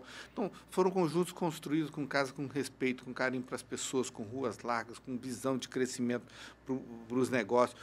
Ah, o sistema de verticalização no entorno, uhum. fechando o bairro, sei se você já falou. agora, o, sim, o João do Anéis ali. A gente, é, é, eu falo que é Rodoanel, né? Que é, é isso. Então, você, então é, foi planejado desta forma. Então, nós pensamos coisas que são... Então, mas isso... Está todo mundo usando hoje, né? Está satisfeito. Mas para muita gente isso é bobagem. Entendi. Entendeu? Então, é, mas eu, eu fico feliz o seguinte, porque não é um conjunto, eu respeito, eu morei seis anos lá dentro da cidade industrial. Não sei se você conhece lá as ruínas estreitas, que era a visão do militar. O militar entendia uhum. que quem morava lá ia ficar a vida inteira o quê? A ruína estreita, porque você andava de bicicleta, mas não ia passar uhum. carro. Você não, quem mora lá não ia ter carro. Uhum. Então, essas visões nós conseguimos ir quebrando, mas isso leva tempo até ser. Né? Por uhum. exemplo, quando eu, eu contei aqui, morei, mudei para o Luizote, não, não tinha asfalto, não tinha nada. O piqui foi entregue completo. Uhum. Não tinha escola. Eu, eu, meu, meu, meu irmão caçula, minha mãe trabalhou no, onde era a associação de morador, né? um prédio que ela foi adaptado para virar escola até construir uma escola. Né? O Piquinho Montebrão, o povo mudou para lá já com escola, com posto de saúde, com, com rede crescer, para desenvolver habilidades, né, para que o pessoal possa, pudesse ter formação de empreendimento, né, quem, uhum. o cabeleireiro, o verdureiro, né, o cara do, do sacolão e tal, para que ele já tivesse expansão de crescimento lá. Então, outra, outra lógica. Só que até as pessoas entenderem isso leva mais tempo. Então, eu sou... Né, na igreja eu aprendi. Né? Você é resolvido com isso totalmente? Hum, totalmente. Eu não tenho, né? A pessoa fala, não, Deus ensinou isso. Uhum. Jesus curou dez leprosos. De uma vez. Um só voltou para agradecer. Só um voltou para agradecer. E o único que voltou para agradecer não era judeu. Ele era, na verdade, ele. ele- porque o- Não era uberlandês. Não, ele era samaritano, Sim. que era divisão, mas era, mas era do povo de Deus. Uhum. Né? Que eram as dez tribos, separaram, viraram Uhum. né, o reino povos, do né? sul e o reino do norte. Os reino do norte é o samaritano, que era a capital, e o reino do sul, Jerusalém, né, que virou Uhum. os judeus. Então, ele não ficou preocupado com isso, porque a preocupação dele não era eh, ficar fazendo cura ali para alguém. Ele estava tentando mostrar para as pessoas isso.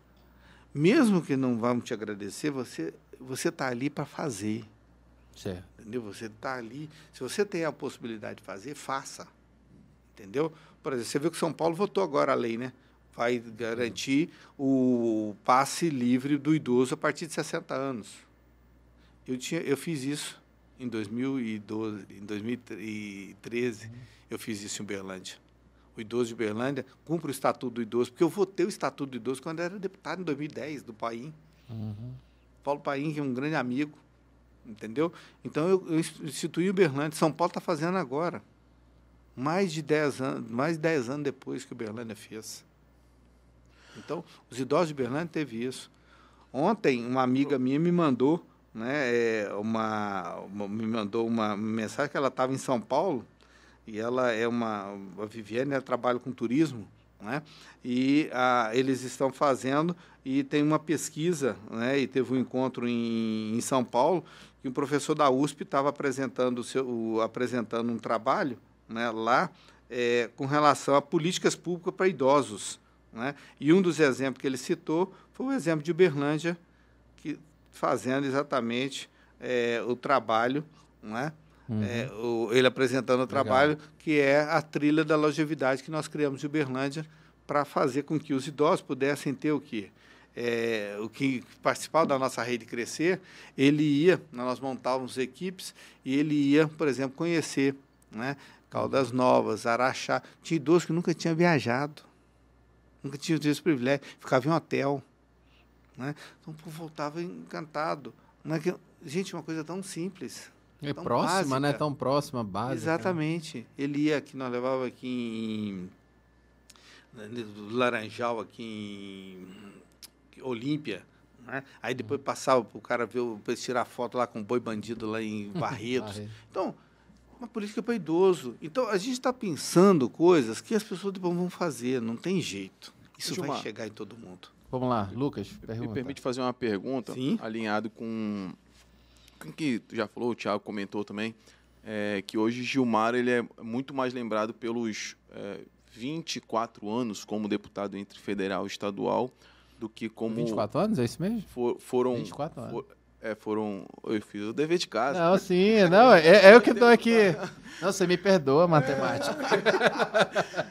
do que como prefeito, né? E eu também estou um ano e meio aqui, dois anos, e o que costumamente a gente escuta é o seguinte: teve oito anos de Odelmo e teve uma fatia e depois voltou o Odelmo. Né? É, e na reeleição é, não teve tanto sucesso ali. Aí a pergunta que eu quero fazer não é nem sobre o, o seu mandato, é na sua visão política, né? um político tão experiente. Você entende que o legislativo é muito mais fácil você se manter no poder do que o executivo e por quê? Porque se você, é, em tese, né, tu falaste que talvez não tenha sido re- reeleito porque o trabalho que você fez foi mais na estrutura do que na vitrine de Uberlândia. Mas você foi reeleito é, cinco, seis vezes como deputado, né? Por quê? Aí é uma dúvida que eu tenho. É, é- é mais, é, é menos complicado ser legislador do que ser do executivo? Eu não diria mais, é, mais fácil, é, porque, na verdade, assim, como- se você tem um trabalho, como, de- como de- é, o legislador, ele trabalha, ele tem nichos. Né? E, por exemplo, você ganha, eu ganhei, por exemplo, como deputado estadual. Fazer a primeira vez é mais complicado, né? mas nós tínhamos um trabalho, não foi um trabalho meu, eu fui o fruto de mais de 10 anos do PT em Uberlândia, da construção do Você PT em ali, 10 né? anos. Você estava ali Então, batalhando. eu todos os era o dias. nome do PT. Então eu, então eu não tenho aquilo que eu ganhei. Eu não ganhei. Eu, eu, eu sou a construção de um, de um conjunto de pessoas né, da universidade, dos sindicatos professores, do pessoal da luta da terra, dos moradores de bairro. Né? Então eu fui fruto daquilo. Ao ganhar, aí a coisa facilita, né? Já está lá dentro. Né? Aí você está lá dentro. Você tem assessoria, você tem estrutura para viajar, você tem uma série. Então, você perde se você quiser. Né? Se você realmente não né, acomodou. Não cumprir, não cumprir. E não fez o seu trabalho. Não tem como perder. Igual, por exemplo, você tem os vereadores de Berlândia, tem 15 assessores. Pô, 15 você está trabalhando todo dia, depois de quatro anos, né? Com, a, com estrutura pra, pra de combustível, uhum. uma série de coisas. Ué, é muito mais simples, mais, mais, mais, você tem muito mais condição de ganhar. Agora, na, com relação ao executivo, aí é uma, uma vaga só. Aí o processo é diferente. Você não tem como construir nichos e tal. Você tem que construir a maioria. Né?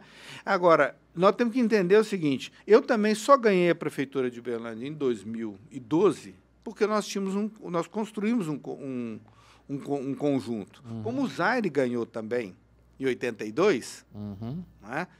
vejam, o Zaire ganhou em 82 e eu ganhei em 2012. 2012. Né? São se você contar aí, é de 30 anos. É uma experiência uhum. né, que a população de Berlândia teve.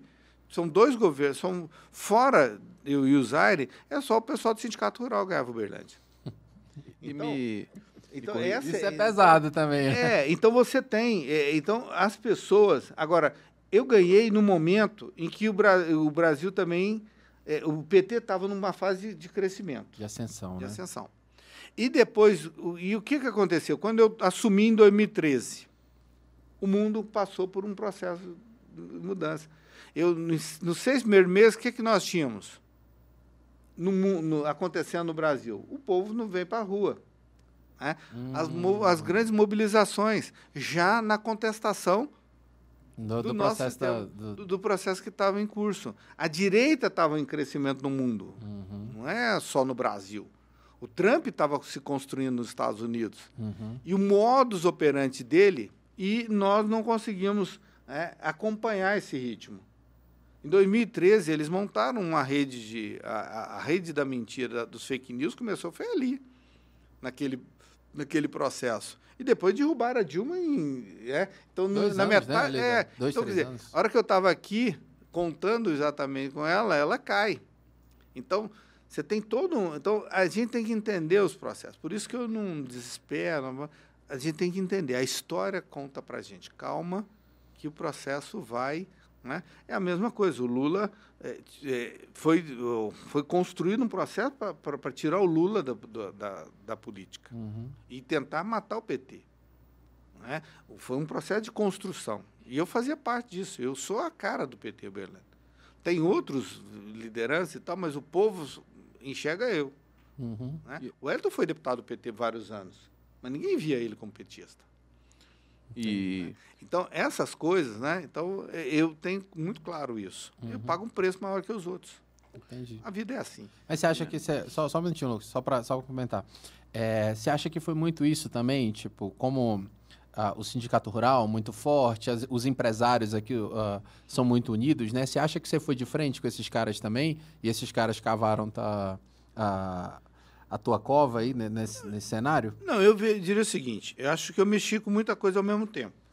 É, teve o um negócio Era... da Fundasus, né? Teve um negócio, a primeira grande coisa que eu mexi foi exatamente eh, desmontar uma coisa que não era eu que queria. A justiça já tinha determinado que a Fundação Manuel Santos não podia continuar. Ah, era? E eles vão ter problema agora também. Nós vamos ter muita coisa que ainda vai aparecer aqui em Uberlândia. Né? Por quê? É, porque a saúde é algo muito sério, muito complexo. Né? E nós queríamos construir um sistema único. E hoje o Uberlândia trabalha contra o modelo de sistema único. Né? E eu bati de frente realmente nesse processo. Uberlândia não tem né? SAMU, né? Uberlândia, né?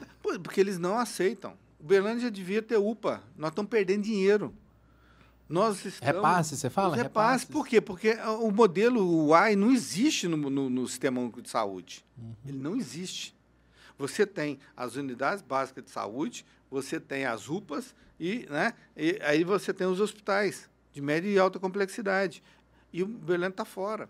E o SAMU é um outro modelo também que está ali. Você tem os CAPs, você tem. Então, o Berlândia precisa entrar nisso, mas aqui há uma resistência. Né? Por quê? Porque a medicina privada aqui é muito forte. Hum. A medicina privada de Uberlândia é muito forte. E é bom, é, é, é bom por um lado e ruim por outro. Uberlândia hoje é um centro de, re- Referência. de referência de receber pessoas. Para o que o IM o MC está fazendo é um processo né? extraordinário, que é coisa americana. Né? Uhum. Que você tem um centro que o pessoal pode vir de qualquer lugar do mundo para poder ser tratado e você tem toda uma, uma estrutura. né? Agora, isso é legal, né?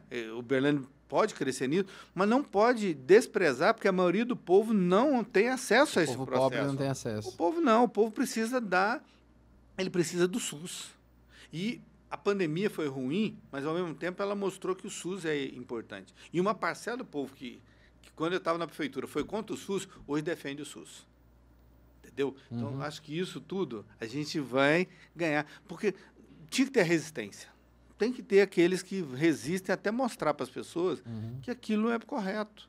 Estou te contando? São Paulo, agora, o que nós fizemos em 2013, São Paulo está fazendo agora, que é para cuidar de idoso. Uhum. A população está envelhecendo.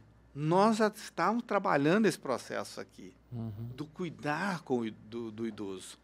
Né? É uma coisa fundamental. O mesmo cuidar que a gente tem que ter com uma criança, você precisa ter com o idoso. Nós, nós já tínhamos política de fralda geriátrica para o idoso. Por quê? Porque ele vai precisar, gente. E quem não tem hoje um idoso em casa que precisa de um cuidador? Nós estamos formando pessoas para cuidar de idoso, porque não é fácil, não. Você tem que ter paciência para cuidar dele. Não é um processo simples também, né? Um e não é de processo- uma hora para outra. Uhum. Às vezes a pessoa não tem paciência. Porque com a criança ele até tem, acha até bonitinho, mas o idoso, você dá banho nele, você É arrumar trabalho, ele. né? Entendeu? Então, essas coisas nós começamos a querer colocar em Berlândia. E Berlândia não estava preparado naquele momento para isso. Uhum. Agora as coisas estão começando. Mas alguém tinha que começar. Uhum. Entendeu? Então, eu, particularmente, estou muito tranquilo nesse processo. Como a mesma coisa nós fizemos, né? Tá Capim Branco. Eles inauguraram. Para mim, não tem problema nenhum. Não, não fico com. Não tem essas. Não tem essas vaidades, vaidades, né? Nenhuma. O importante era ter. Né? E eu consegui. Fiz o projeto, captei o recurso, deixei o dinheiro em conta. E termino. Não tem, não tem esse negócio. Tem que ser eu, tem que estar lá. Tem gente que tem aquele negócio de ter que pôr um nome. Porque eu aprendi, e pela minha formação cristã evangélica, entendeu? Nós temos que fazer, o que você me falou. Um que uma mão faz, a outra não precisa ficar sabendo. Não estou preocupado com essa coisa. Estou preocupado em ver as pessoas sendo atendidas. É isso que me importa. É esse, a minha visão sempre foi essa. Muita gente, né, brigou comigo porque eu fiz um plano de car- carreira que custou 140 milhões. Se eu pego 140 milhões, gasto 40 milhões em propaganda e 100 milhões fazendo viaduto, eu poderia ter, o resultado seria outro. Mas os servidores precisam de carreira. Se os nossos servidores não tivessem carreira, o Berlândia não estaria hoje né, melhorando o seu sistema de arrecadação. Nós melhoramos o sistema de arrecadação. Por quê? Porque nós melhoramos a- o, o planejamento do funcionário, valorizamos os funcionários de carreira, os, o- os engenheiros, os procuradores do município, que vão melhorar o, o trabalho, os psicólogos, os professores, entendeu? Então, deixamos uma estrutura melhor. Né? Então, é- é, não adianta é, uma cidade, quem está na vida pública, ele está para servir. Quem estiver achando que só para servir, ele tem até um futuro bom, mas não vai deixar alguma coisa é, concreta para as pessoas. Então, eu não. é, o pessoal fala, ah, mas é, agora, né?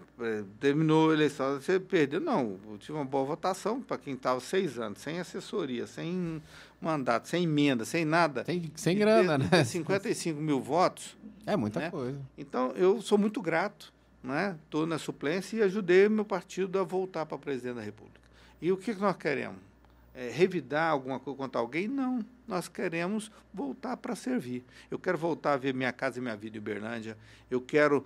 é, nós vamos resolver, no- hoje de manhã, né, 10 horas da manhã, nós estávamos lá acompanhando a audiência da NTT, que está cuidando né, da revisão da, da duplicação da 262, que é importante para o nosso povo que, vai, que vem para Belo Horizonte, os comerciantes. Inclusive, eu falei com o Paulo Holmes, ele inclusive nos ajudou mandando sugestões também para a NTT para mudar o projeto lá, porque a 452 de Berlândia, Araxá, está fora. O que que é... Entendeu? Me, me explica, Gilmar, assim, ó. Eu, eu sou um cara que ando muito pra ali. é, O que que acontece nesse trecho aí que ninguém quer mexer, cara? Isso, eu estava brigando hoje de manhã exatamente por causa disso. Eu quero Então, que entre É o que? É 200 quilômetros? Não, é quantos quilômetros ali? É 170. 170 quilômetros ali, cara, que você diz assim, cara, o que, que aconteceu aqui? Ou não tem pai, ou não tem dono, mas que assim, abandonadaço. Exato, por quê? Porque mo- montaram o sistema de, de concessão só na 262 e esqueceram de cá. E a mesma coisa da 365. Gente, já estava tudo pronto. Quando eu saí de, de- de- de Brasília, nós já tínhamos entregue do Trevão de Monte Alegre até Uberlândia. E era para seguir, já era para. O, o asfalto já está chegando, a duplicação já ter passado de patos, chegando lá em Varjão de Minas. E chegando, e a previsão, é, mais três anos, era para estar lá em, em Montes Claros. O povo parou.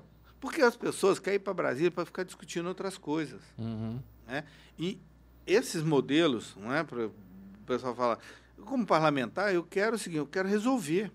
Eu quero ir para lá para ajudar a criar projeto que resolva a vida das pessoas. A duplicação é importante. Hoje eu estava né, brigando lá porque o pessoal de Uberaba entrou mais pesado, porque também a 262 é Uhum. chega lá, né? Uhum. É, por quê? Eles querem tirar o modelo de duplicação completa para fazer só adequação de rodovia, que é fazer terceira faixa e tal. Um atraso para a nossa região. né? E eles não incluíram a 452. Se não incluir, quem vai cuidar da 452? Porque não é interessante pra eles, no caso, né? Porque eles têm todo esse, esse trecho de lá Sim, São exato, Paulo ele, ali, né? não quer. Ele, Pra São Paulo tá bonitinho, tá né? resolvido, mas para nós não está. Então nós precisamos. E outra, quem vai cuidar da 452? Ah, o Estado vai, vai cuidar. Fizeram esse negócio, o Estado não vai dar conta de cuidar. Está mal cuidando da- da- das, das rodovias estaduais, vai cuidar de, da 452 com a BR federal. Então, no- essa, mas aí falta o quê? Projeto. Eu vi nessa campanha, eu fui, eu queria discutir essas coisas, fui em vários lugares. Ninguém queria falar desse negócio. Aí hoje a internet discute aqui se eu, se eu dancei melhor, se eu fiz um bonequinho e tal. Mas o assunto é sério. Nós, nós temos a- essa rodovia. E agora, a rodovia?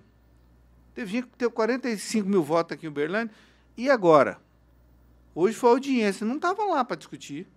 Preocupado com outras coisas. Não, ele está preocupado com o problema da igreja dele, como é que ele vai fazer as coisas lá e como é que ele vai mexer com se o povo está na porta do quartel. Meu querido, nós estamos preocupados com uma coisa que é séria. E agora começa a chuva de novo. Vocês vão ver. Agora que o bicho vai pegar. Vocês vão ver agora, de, a partir de janeiro, fevereiro, como é para ir para achar como é que vai ficar. Não, e, e é, é uma, é uma área que, pod- que, assim, prejudica Araxá, porque Uberlândia, do tamanho que é, eu acho que também prejudica lá, né? Porque, assim, a gente podia ter um acesso muito mais rápido, muito mais é seguro para lá. Como é que um, industrial daqui vai, vai levar o seu produto para Belo Horizonte? Não. Ele tem que passar lá, ele não tem outra alternativa. Uhum. Entendeu? Então ele vai ter um custo maior, vai ter. Então aí aumenta o preço, aumenta. Então, é essas coisas que nós queremos discutir. E eu espero, né, e o governo de transição está fazendo um mapa, para a gente voltar a conversar. Gente, a nossa unidade da Conab aqui tá, parou. A movimentação de caminhões, a movimentação que nós tínhamos, o controle de regulação de preço que nós tínhamos aqui, para baratear preço. Nós chegamos a comprar arroz feijão um preço absurdo. Não existe, gente. É só fazer estoque. Eu lá na igreja aprendi desde pequenininho, eu já ouvi contar a história de José do Egito. Deus contou a história de José do Uhum. Lá Egito. atrás, né? Já para ensinar. Lá no né? Egito antigo, só para ensinar para nós o seguinte: tem época que tem seca.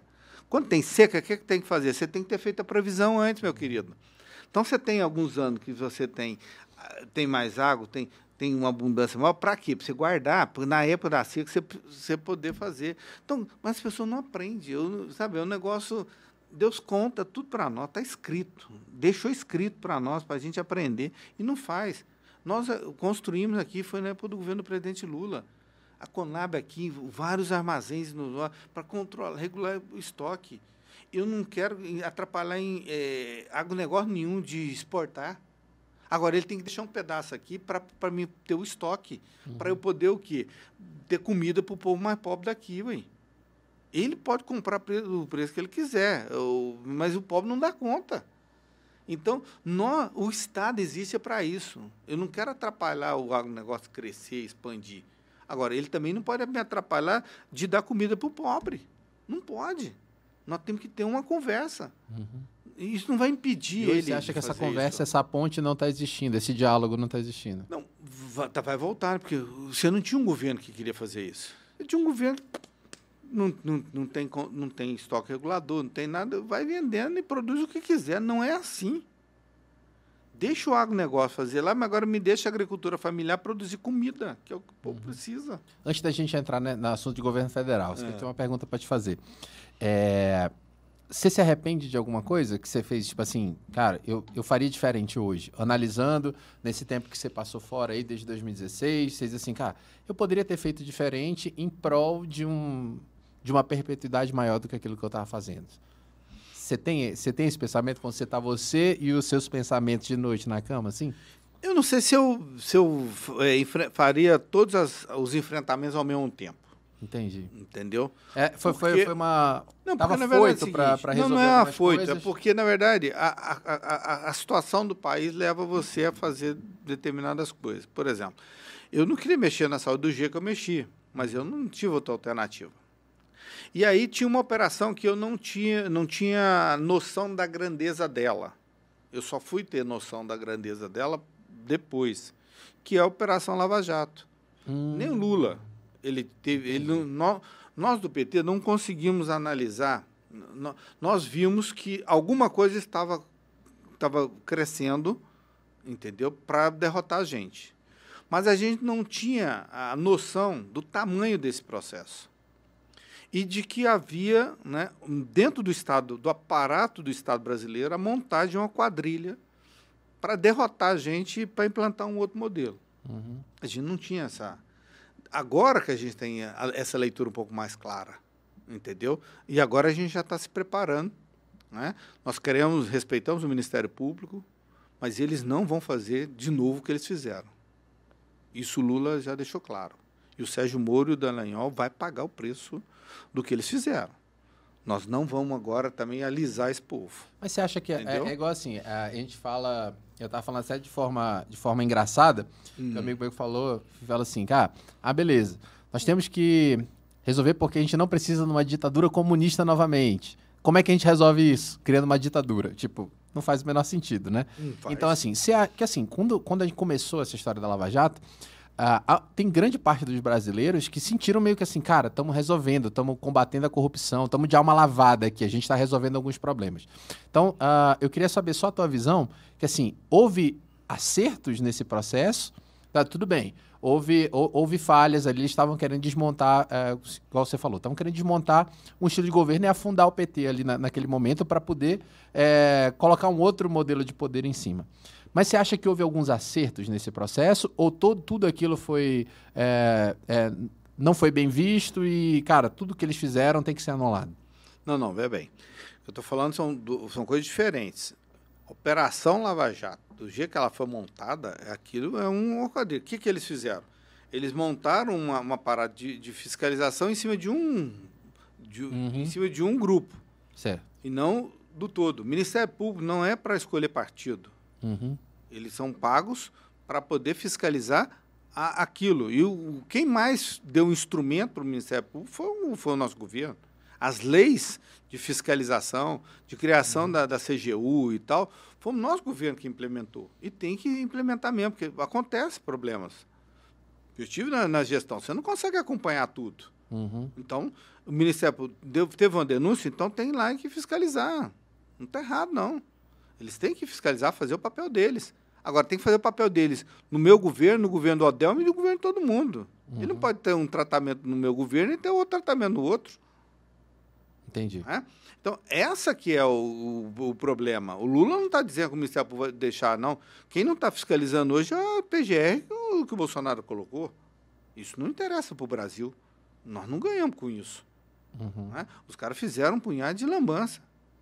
Eu, por exemplo, como evangélico, fiquei extremamente constrangido de ver né, um pastor, né, ministro da Educação, fazendo Bíblia com promoção pessoal. É um negócio usando a palavra de Deus para fazer promoção pessoal. Isso é negócio indigesto, né? Não, não dá, entendeu? Então tem que investigar? Tem. Agora não pode ser protegido. Certo? Hum. Então, na nossa época, como é que era o processo? Né? Prendia, punha gente para propunha acordo para os caras delatar, para poder depois. E, a imprensa em cima fazendo. Não pode ter, ter por exemplo, agora, o que, que acontece? Você não pode sair prendendo. A lei de abuso de autoridade agora, nós não pode sair prendendo para fazer espetáculo. Fazer a condição coercitiva. Exatamente. É, ué. Você, você o que não... aconteceu com você também, né? Exatamente, né? porque você, por exemplo, Eu não tinha oportunidade nenhuma de poder falar. Prende depois para poder o quê? E outra coisa, eh, hoje nós estamos entrando com, com representação. Dois promotores que já foram punidos, mas tem mais que precisa ser punido. O cara vai lá de madrugada na prisão para forçar um, um, uma, uma, uma pessoa de lá, prendeu para ela fazer uma coisa para me delatar. É? Isso não, você não pode isso nem na ditadura você fazia o, pegar um preso de madrugada para poder fazer um acordo com ele, ameaçando ele lá na, na, na prisão. Uhum. Então, quer dizer, esse tipo de coisa que nós não aceitamos. Isso aconteceu aqui em Uberlândia. Próximo Entendeu? Gente, né? Muito próximo. Então, quer dizer, nós queremos que o Ministério Público faça o seu trabalho, ele tenha liberdade, tenha todos os equipamentos, as condições. E se tiver erro, tem que punir. Uhum. Agora, depois não pode chegar lá, montar as peças e chegar lá, depois o juiz olha assim, vai, peraí. Todos os processos até agora, os juiz falou, eles não tem consistência.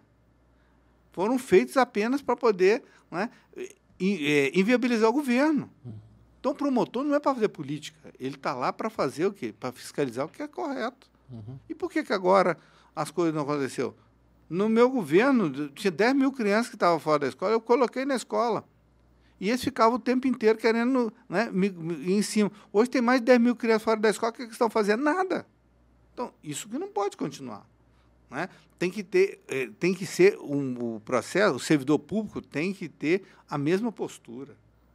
Né? Nós não podemos ter uma polícia rodoviária federal que fizeram o que fizeram. Aí agora, quando é outro motivo de manifestação, você vai lá, aqui o, o pessoal do Glória fez várias manifestações na rodovia. Em meia hora eles já tinham tirado o pessoal. Né? Agora, o pessoal vai lá, fica duas, três horas, um dia inteiro e não faz nada. Alguma coisa está errada. Então, nós, é essas coisas que a gente precisa. Né? Então, agora nós hoje entendemos quem está por trás disso e como está. Então, nós vamos trabalhar muito seriamente para corrigir essas coisas. Uhum. Aí você uma... não acha. Pode falar, Lucas. É, aí, aí, aproveitando o gancho, né? Quando a gente fala do Ministério Público, quem nomeia o PGR é o presidente. Quando a gente fala da o, o, o chefe da Polícia Federal, o chefe da PRF, quem nomeia o presidente. Quem indica para o Supremo. Então, é, é, eu vejo a política sendo bem transparente, igual um jogo de futebol. É natural que o juiz que está ali, ele torce para algum time. Só que se eu vou jogar, sou corintiano, sou é palmeirense, se eu vou jogar e eu indico o juiz, é complicado sem fazer é, balança para nenhum lado. Então, o senhor falou agora, é, a gente está vendo o PGR que foi indicado pelo atual presidente não trabalhando, né? assim, ou não exercendo 100% do que ele tem que fazer e tal. E na época que era o, o, o presidente Dilma, né, o presidente Lula, foi uma, uma intensidade talvez desproporcional numa investigação, numa condução. Não é por causa disso? Como é que a gente, o senhor enquanto legislador, não, não teria um, uma forma de resolver isso? Porque, assim, o, o, no nível aqui é, do dia a dia, o juiz ele é concursado. O promotor, o procurador, ele é concursado do Ministério Público. Então, ele tem ali uma autonomia. Só que quando a gente aparelha uma instituição, que é o que está a polêmica agora, né? O, o, o, eu não sei como é que chama, o, o chefe da Polícia Rodoviária Federal talvez responda pelo que aconteceu na eleição. E o Lula, e já foi divulgado também, não sabe se é fake news, não, tenha um, um policial rodoviário que é partidário que pode ser indicado para tomar conta da PRF ali. E aí até ele critica a política de droga, de repressão e tal. Então, assim, como que eu espero que um poder de polícia, um poder de fiscalização, seja 100% isento se foi uma parte que é a, a ser fiscalizada que indicou? Isso não fica estranho? Por isso nós temos, nós temos regras. Por exemplo, como é que você escolhe a PGR? A PGR, os procuradores, né, tem que ser alguém da procuradoria, você não pode pôr gente fora. Então, nós vamos manter. E os procuradores indicam a lista tríplice. Da lista tríplice é o nome. O, o, atual presidente não fez isso. Nós vamos fazer. Nós vamos seguir as, né, as regras no, constitucionais, constitucionais que tem. Nós não vamos alterar. Porque isso não funciona. Se alguém. Ficou claro que não funciona. Né? Nós queremos o quê? Vamos indicar as pessoas que vão estão dentro da lista. E isso tem que ter autonomia para poder fazer o trabalho dela. Agora, essa autonomia ela tem que seguir regras. Né? Por exemplo, se ela se exceder, ela vai ter que responder. Não é? isso que nós estamos falando que queremos fazer. Não, não queremos interferir na autonomia do trabalho. Então, quem vai continuar indicando os procuradores é o procurador, é os procuradores. Ele vai entregar uma lista tríplice, o Lula vai indicar. Que eles indicaram, foi nem, nem ele que faz, porque ali é um, um outro é um outro poder, faz parte do, do, do Poder Judiciário. É a mesma coisa.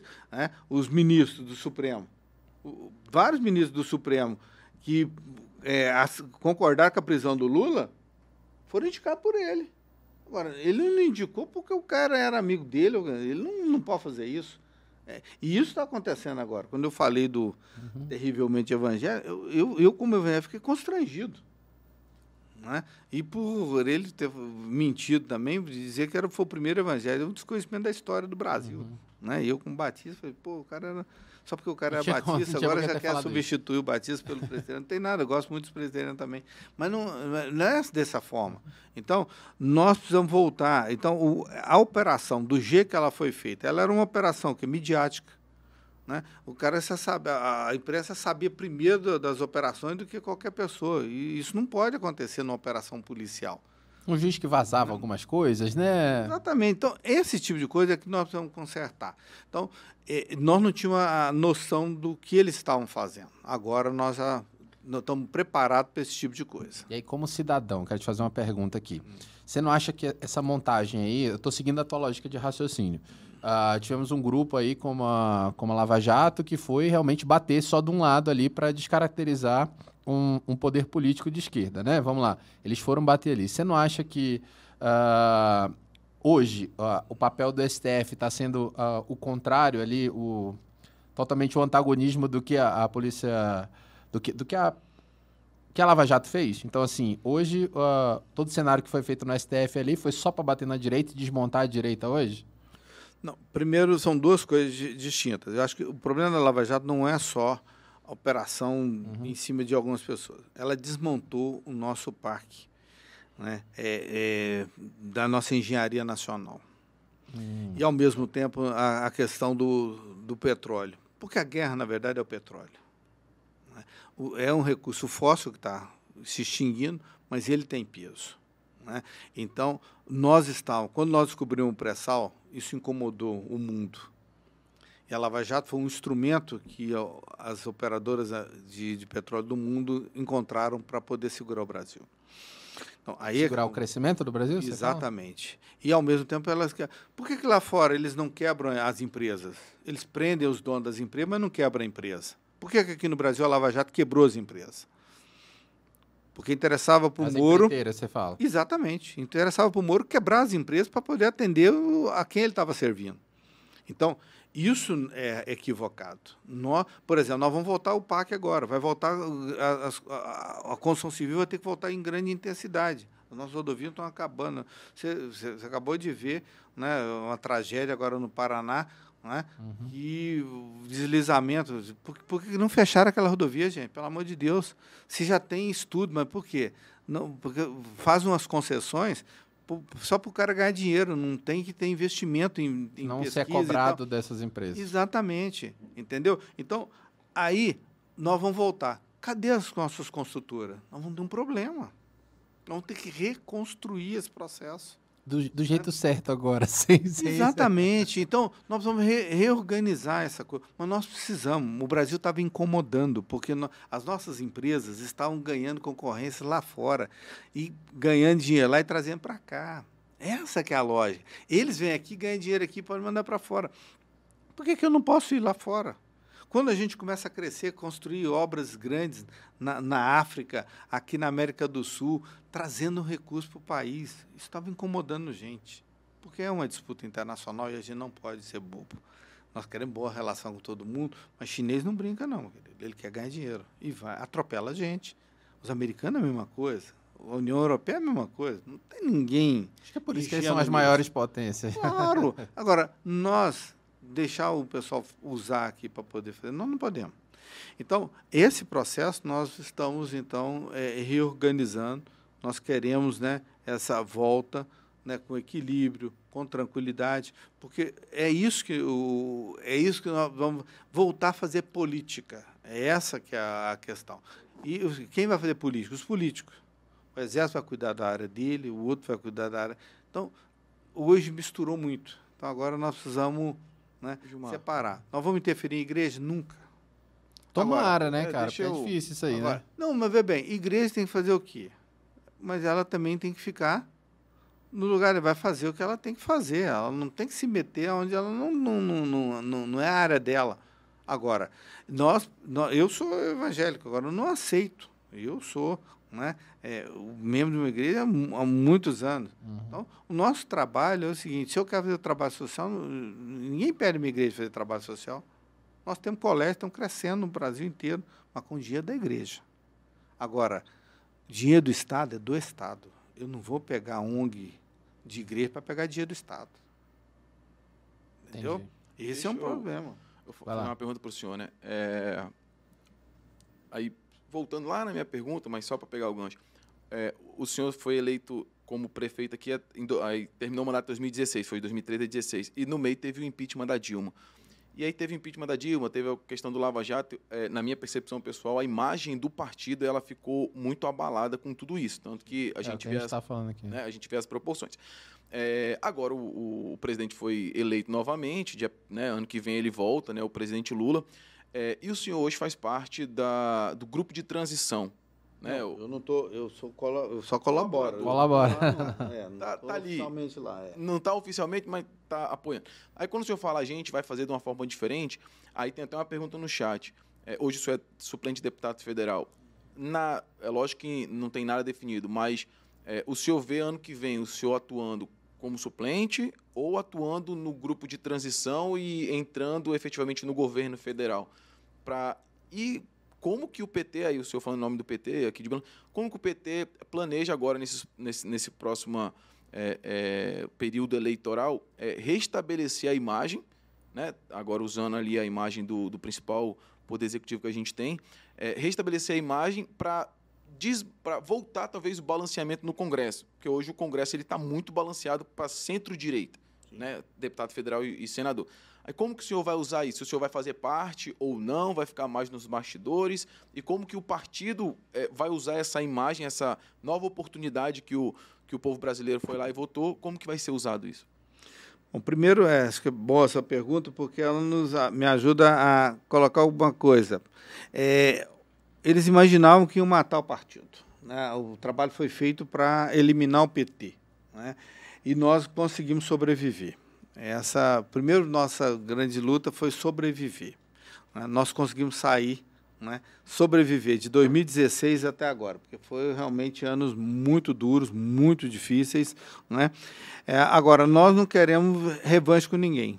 Nós queremos mostrar né, que nós somos um partido que surgiu nos anos 80, um partido que tem a democracia como princípio, que nós queremos a inclusão das pessoas, e é esse o trabalho que nós temos. Né? É, por isso nós precisamos né, é, não só é, mostrar, mas parecer que nós estamos fazendo também. Né?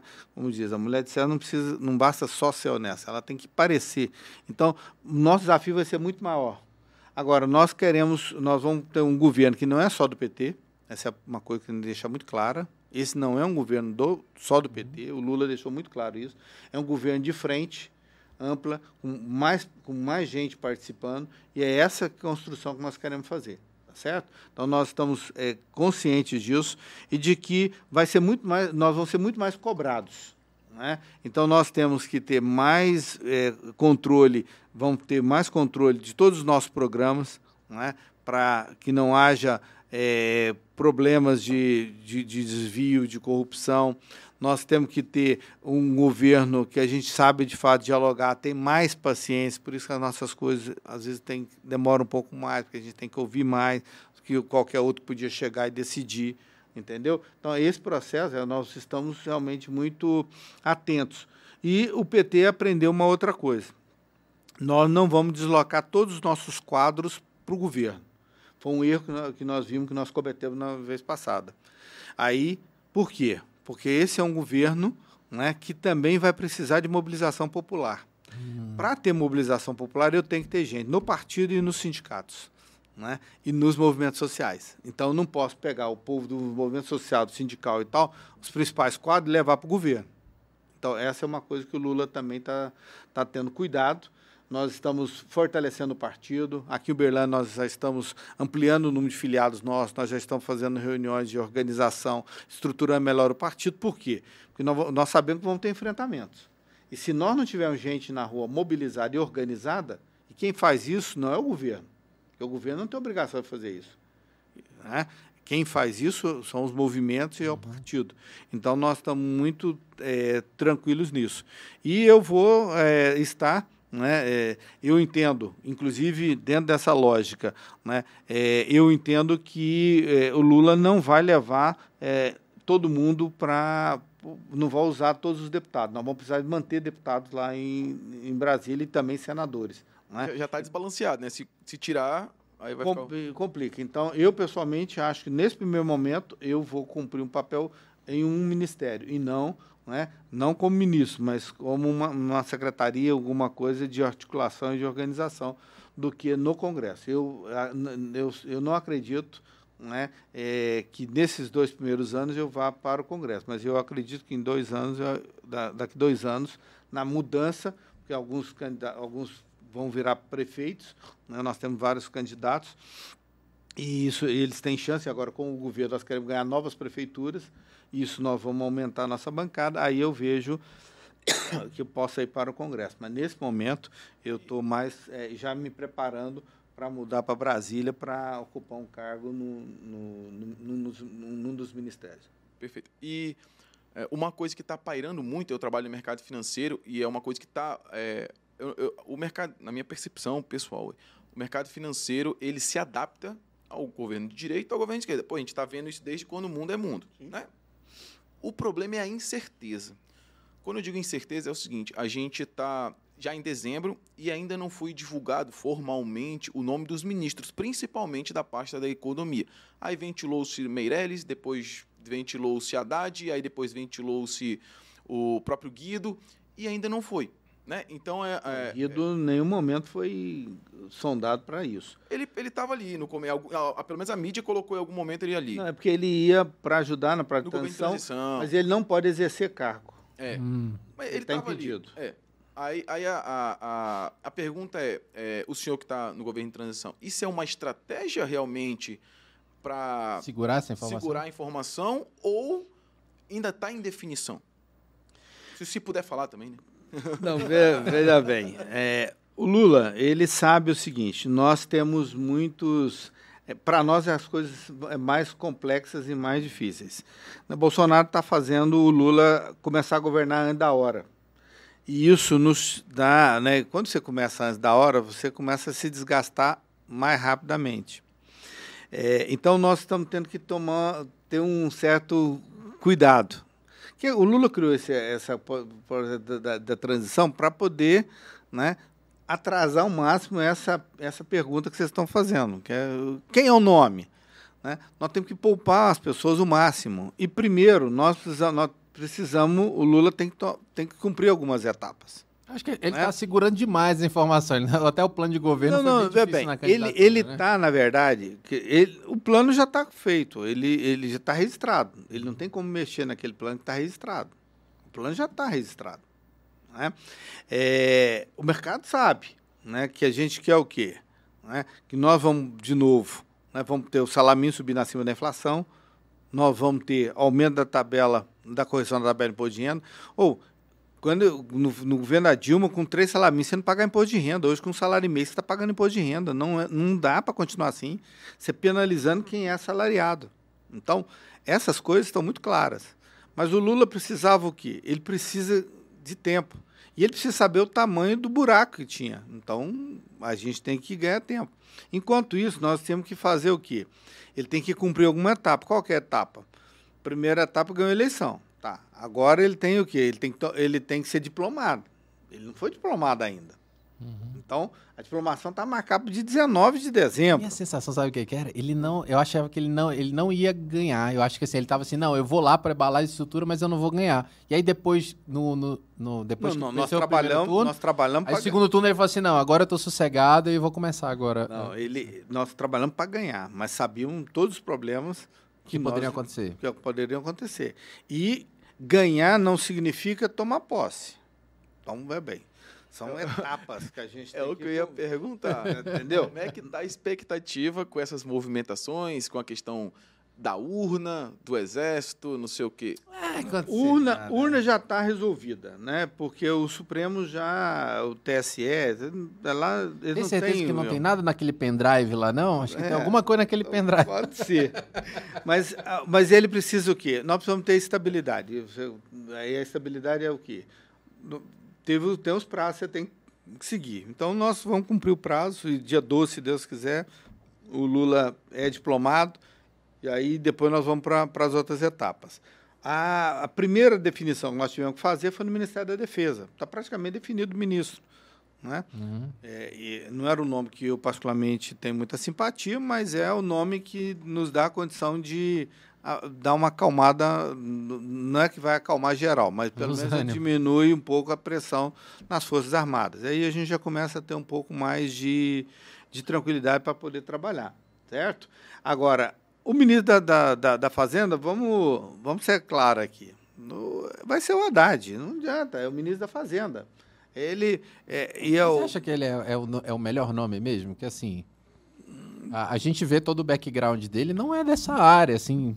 Você acha que é só por, por- porque o cara tem, é, tem um relacionamento muito bom, ele era, ele é um braço direito muito forte, ele merece isso ali? Não, são duas coisas né, que a gente tem que entender a política para frente. Né?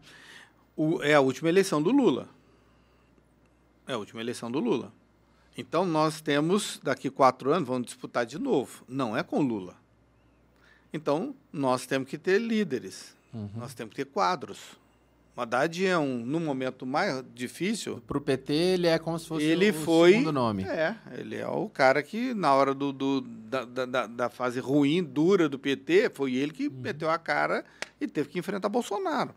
Né? Então, ele está sempre preparado. E você não prepara uma pessoa de um dia para o outro. Uhum. É uma liderança, você tem que ir. E ele é um, um quadro que já mostrou que é bom gestor. Né? No Ministério da Educação fez coisas extraordinárias. Mesmo a Prefeitura de São Paulo dizendo que ele não foi bem, mas para os é, programas o de estrutura estigma, né? é a mesma coisa. Ele vai mostrar, ele tem coisas para mostrar. Então, e o Lula quer alguém na fazenda que não seja só o quê? Economista. Ele quer alguém que seja um gestor, que seja político e que tenha capacidade de, de garantir o ajuste fiscal, mas ao mesmo tempo tem que ter, tem que ter sentimento para a população mais pobre. É essa que é a questão. E ele vai voltar com o Ministério do Planejamento. Aí ele vai pôr um cara mais técnico. Entendeu? E esse cara mais técnico vai ser alguém ligado ao PSDB. Então, Eu- essa eu é tenho o um- quadro que está sendo desenhado. É, eu tenho um pouco de medo, sabe, Gilmar? Assim, é, eu não sei se é por causa da minha criação ou por causa de algumas coisas que eu estudei no decorrer da minha vida. Quando, quando as pessoas envolvem muito sentimento na política, às vezes esse discurso, ah, nós temos que proteger o mais pobre.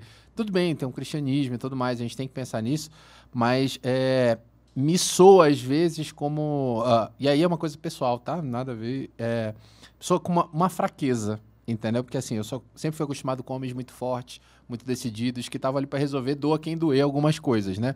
Então, cara, tem que fazer, pode ninguém, igual você falou, tem que resolver a questão dos mais pobres lá, doa quem doer, eu vou lá e vou resolver. Então, tem que ter o pulso forte. Tinha que resolver o negócio da Fundasus, cara, vou lá e vou botar a goela abaixo. Toma um posicionamento, é, mesmo que as pessoas não entendam, mas fui ali firme, né? E aí, quando eu vejo aquele, é, esse é, sentimento, diz assim, ah, não, nós temos que trazer o amor, ah, o amor venceu, ah, não sei o que, me soa é, uma fraqueza, sabe? Me soa uma fraqueza de, de cuidado da soberania da nação, tanto econômica como social, como outras coisas. E aí é, é uma percepção pessoal minha, sabe? Mas o Lula, nessas coisas, ele é muito. Eu convivi com ele, convivi com a Dilma. Ele é uma pessoa que ele sabe o que, que ele quer. Uhum. E ele sabe o seguinte: para o país crescer, o dinheiro tem que girar. Essa é uma coisa essencial. Se o dinheiro não gira, ninguém ganha. Uhum. não é? Por exemplo, alguns acumulam, pode pegar um dinheiro e manda para fora. Mas a maioria do povo, é, e quando tem dinheiro na mão do povo, todo mundo ganha. Porque o povo não vai mandar dinheiro para fora. O povo vai comprar no comércio e o comércio vai devolver o dinheiro imposto. Não tem. Essa é a forma de arrecadar dinheiro. Né? Você coloca dinheiro. Por que, que tem o auxílio veio?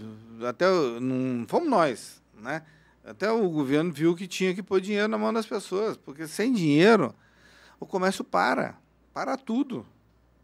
Né? E quando você põe dinheiro na mão do pobre, ele vai girar. Uhum. E não é só o Brasil que tem política de transferência de renda. A, a Índia, que vai passar a, a China em população nos próximos 10 anos, né? Ele lá é um bilhão e meio de pessoas que recebem transferências. Né? Só que a transferência não pode ser só no assistencialismo. É isso que, a gente Entendeu? Sempre... Não pode ser só no assistencialismo, que foi o erro do que o Bolsonaro cometeu e que nos ajudou muito, porque se ele tivesse um pouquinho mais de, de, de inteligência e a equipe dele né, entendesse... Ele não foi bem assessorado, né? ele não queria não, ser assessorado, não, sei não lá. Queria, porque ele não tem a política dessa coisa. Você precisa, por exemplo, nós precisamos pôr menino na escola, meu querido.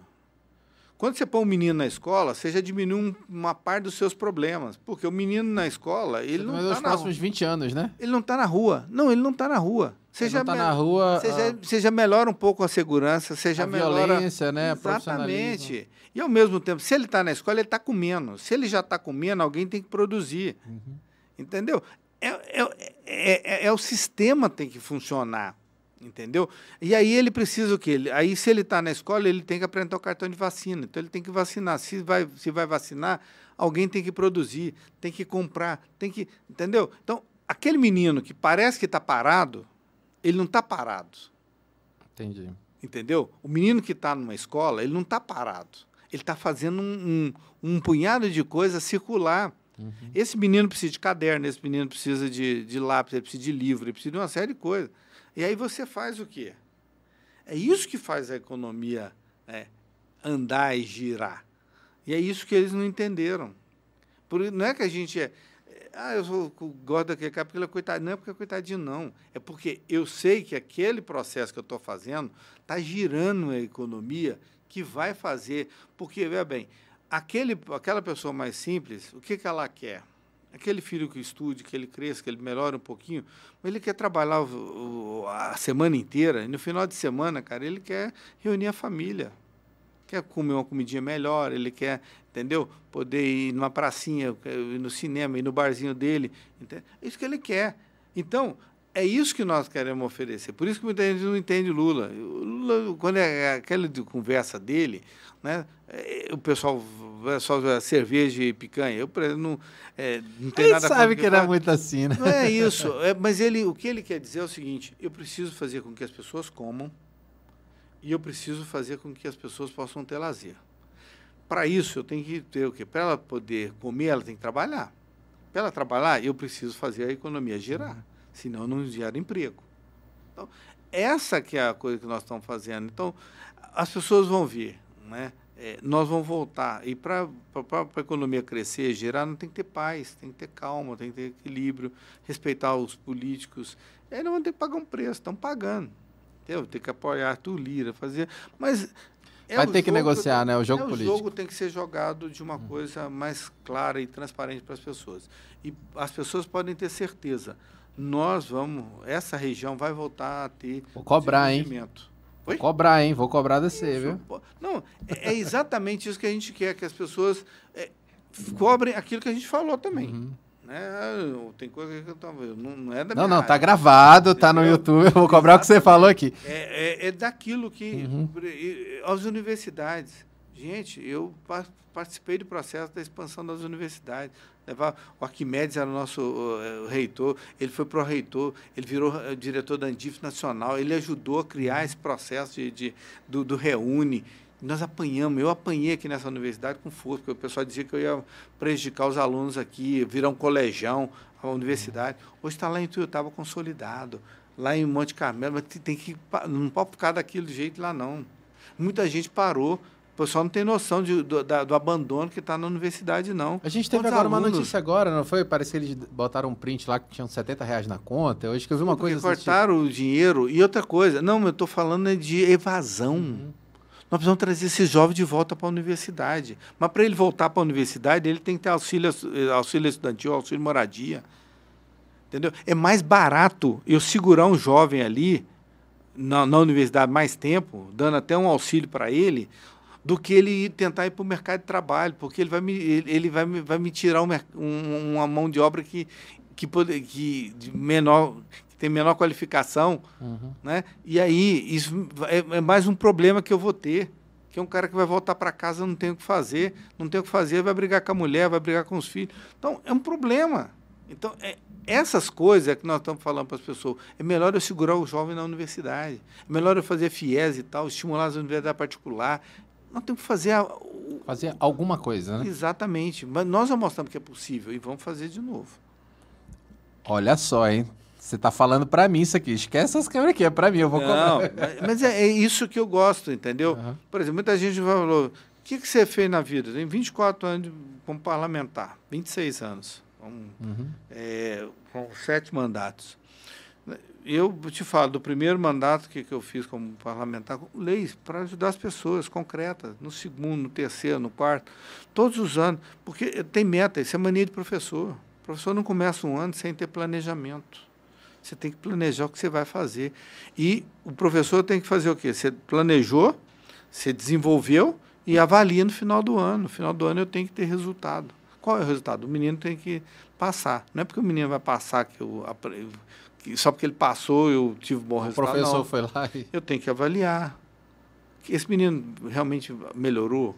Como é que está a formação dele? Que, que, que resultado ele está trazendo? Uhum. Então, essas coisas nós vamos voltar a fazer no Brasil. E isso nós perdemos um pouco.